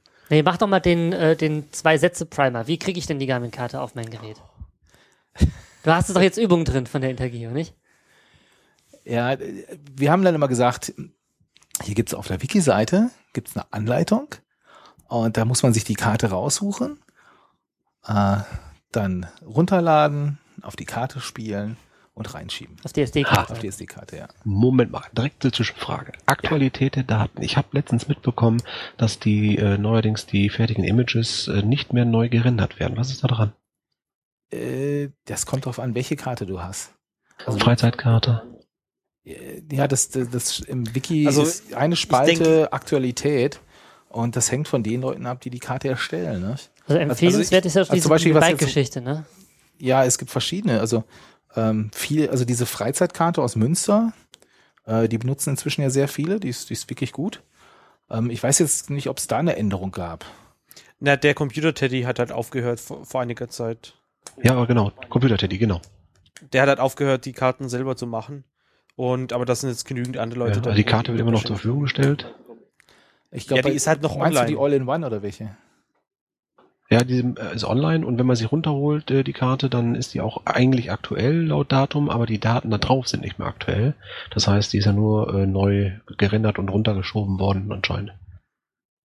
Weil diese, diese Germany All-in-One ist eigentlich so die äh, erste Karte, die sich die Geocacher geholt haben. Äh, danach die Radkarte und mittlerweile hängen sie bei der Freizeitkarte. Ja. Ich glaube, bei der Freizeitkarte ist man auch ganz gut aufgehoben. Wo finde ich die? Ja, so Im. Internet? Freizeitkarte.de. Freizeitkarte. Na, ich habe kein Garmin, deswegen brauche ich das nie und frage deswegen auch immer so blöd. Ja, wir haben aber schon drüber berichtet. Also Ja, pff. Was weiß ich, über was wir schon alles Und mal geredet wobei haben. die Freizeitkarte, die haben doch jetzt auch eine Beta-Version fürs Android. Ich glaube, die bauen da irgendwas. Das, das war auch meine Wochennotiz. Also da merke ich nämlich immer, dass sie wirklich noch extrem aktiv sind und äh, das alles ausbauen. Und wirklich. Hm. Ja.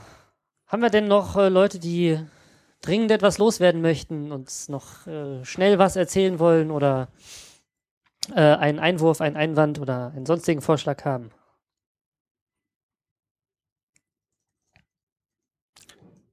Wobei ich muss sagen, das klappt hervorragend. Also rein technisch und äh, Ja, also äh, ich keine habe das ja letztes Mal nicht so ganz gehört. Letztes Mal hatten wir mehr Audioprobleme. Offensichtlich haben die Leute ihr Mumble in den Griff bekommen. Ähm, Andi, du hast doch noch so zwei, drei Tipps, was man in seinem Mumble einstellen kann, wenn man noch geiler klingen will, oder? Naja, das hängt davon ab, welches Mikrofon du hast und was für ein Setup. Aber grundsätzlich, also, ich, welche Folge war es, die, die, die ich geschnitten hatte, wo nur Mark da war, genau. Das muss die Ähm, vorletzte gewesen sein. Das wäre dann die 21. Mhm. Genau, da hatten wir enorme Probleme, weil ich eben, da hatte ich, oder beziehungsweise die Soundqualität, die raus war, war halt relativ schlecht. Was daran lag, dass das Audio-Processing in Mumble ähm, eben noch ein war. Und äh, wenn man ein gescheites Mikro hat und so, dann würde ich empfehlen, einfach die, die Noise Suppression, und die Maxi, Max Application. Schaut einfach nach, wie Also es im bei euch im Deutschen- Deutschen heißt. Im Deutschen heißt es äh, Rauschunterdrückung und maximale Verstärkung. Und beide Schieberegler ganz nach links. Das ist das Setup, was wir hier benutzen. Und das ist geeignet, wenn man vergleichsweise gute Mikrofone oder Kopfhörer hat. Dann macht's das, ähm, dann, dann macht's, dass die, die Sprache nicht die ganze Zeit in der Lautstärke variiert. Also ich würde mal vorschlagen, dass wir als Aufgabe bis zum nächsten Mal mitnehmen, dass wir mal eine Seite machen, wo wir das genau beschreiben. Finde ich gut. Dann danke ich euch allen recht herzlich zum, beim Zuhören bei der 64. Folge Radio USM. Wir hoffen, es hat euch genauso viel Spaß gemacht wie uns. Wenn dem so ist, dann äh, schreibt uns das, schreibt uns einen Kommentar auf unserer wunderhübschen neuen Webseite podcast.openstreetmap.de. Wenn es euch nicht gefällt, gefallen hat oder ihr Verbesserungsvorschläge habt, dann schreibt es doch auch da rein. Dann gucken wir, ob wir da was machen können. Und ansonsten freuen wir uns, dass ihr uns zugehört habt und freuen uns, vielleicht euch auch beim nächsten Mal live begrüßen zu dürfen. Und verabschieden euch hiermit und wünschen euch noch einen schönen Tag. Tschüss. Ciao. Tschüss.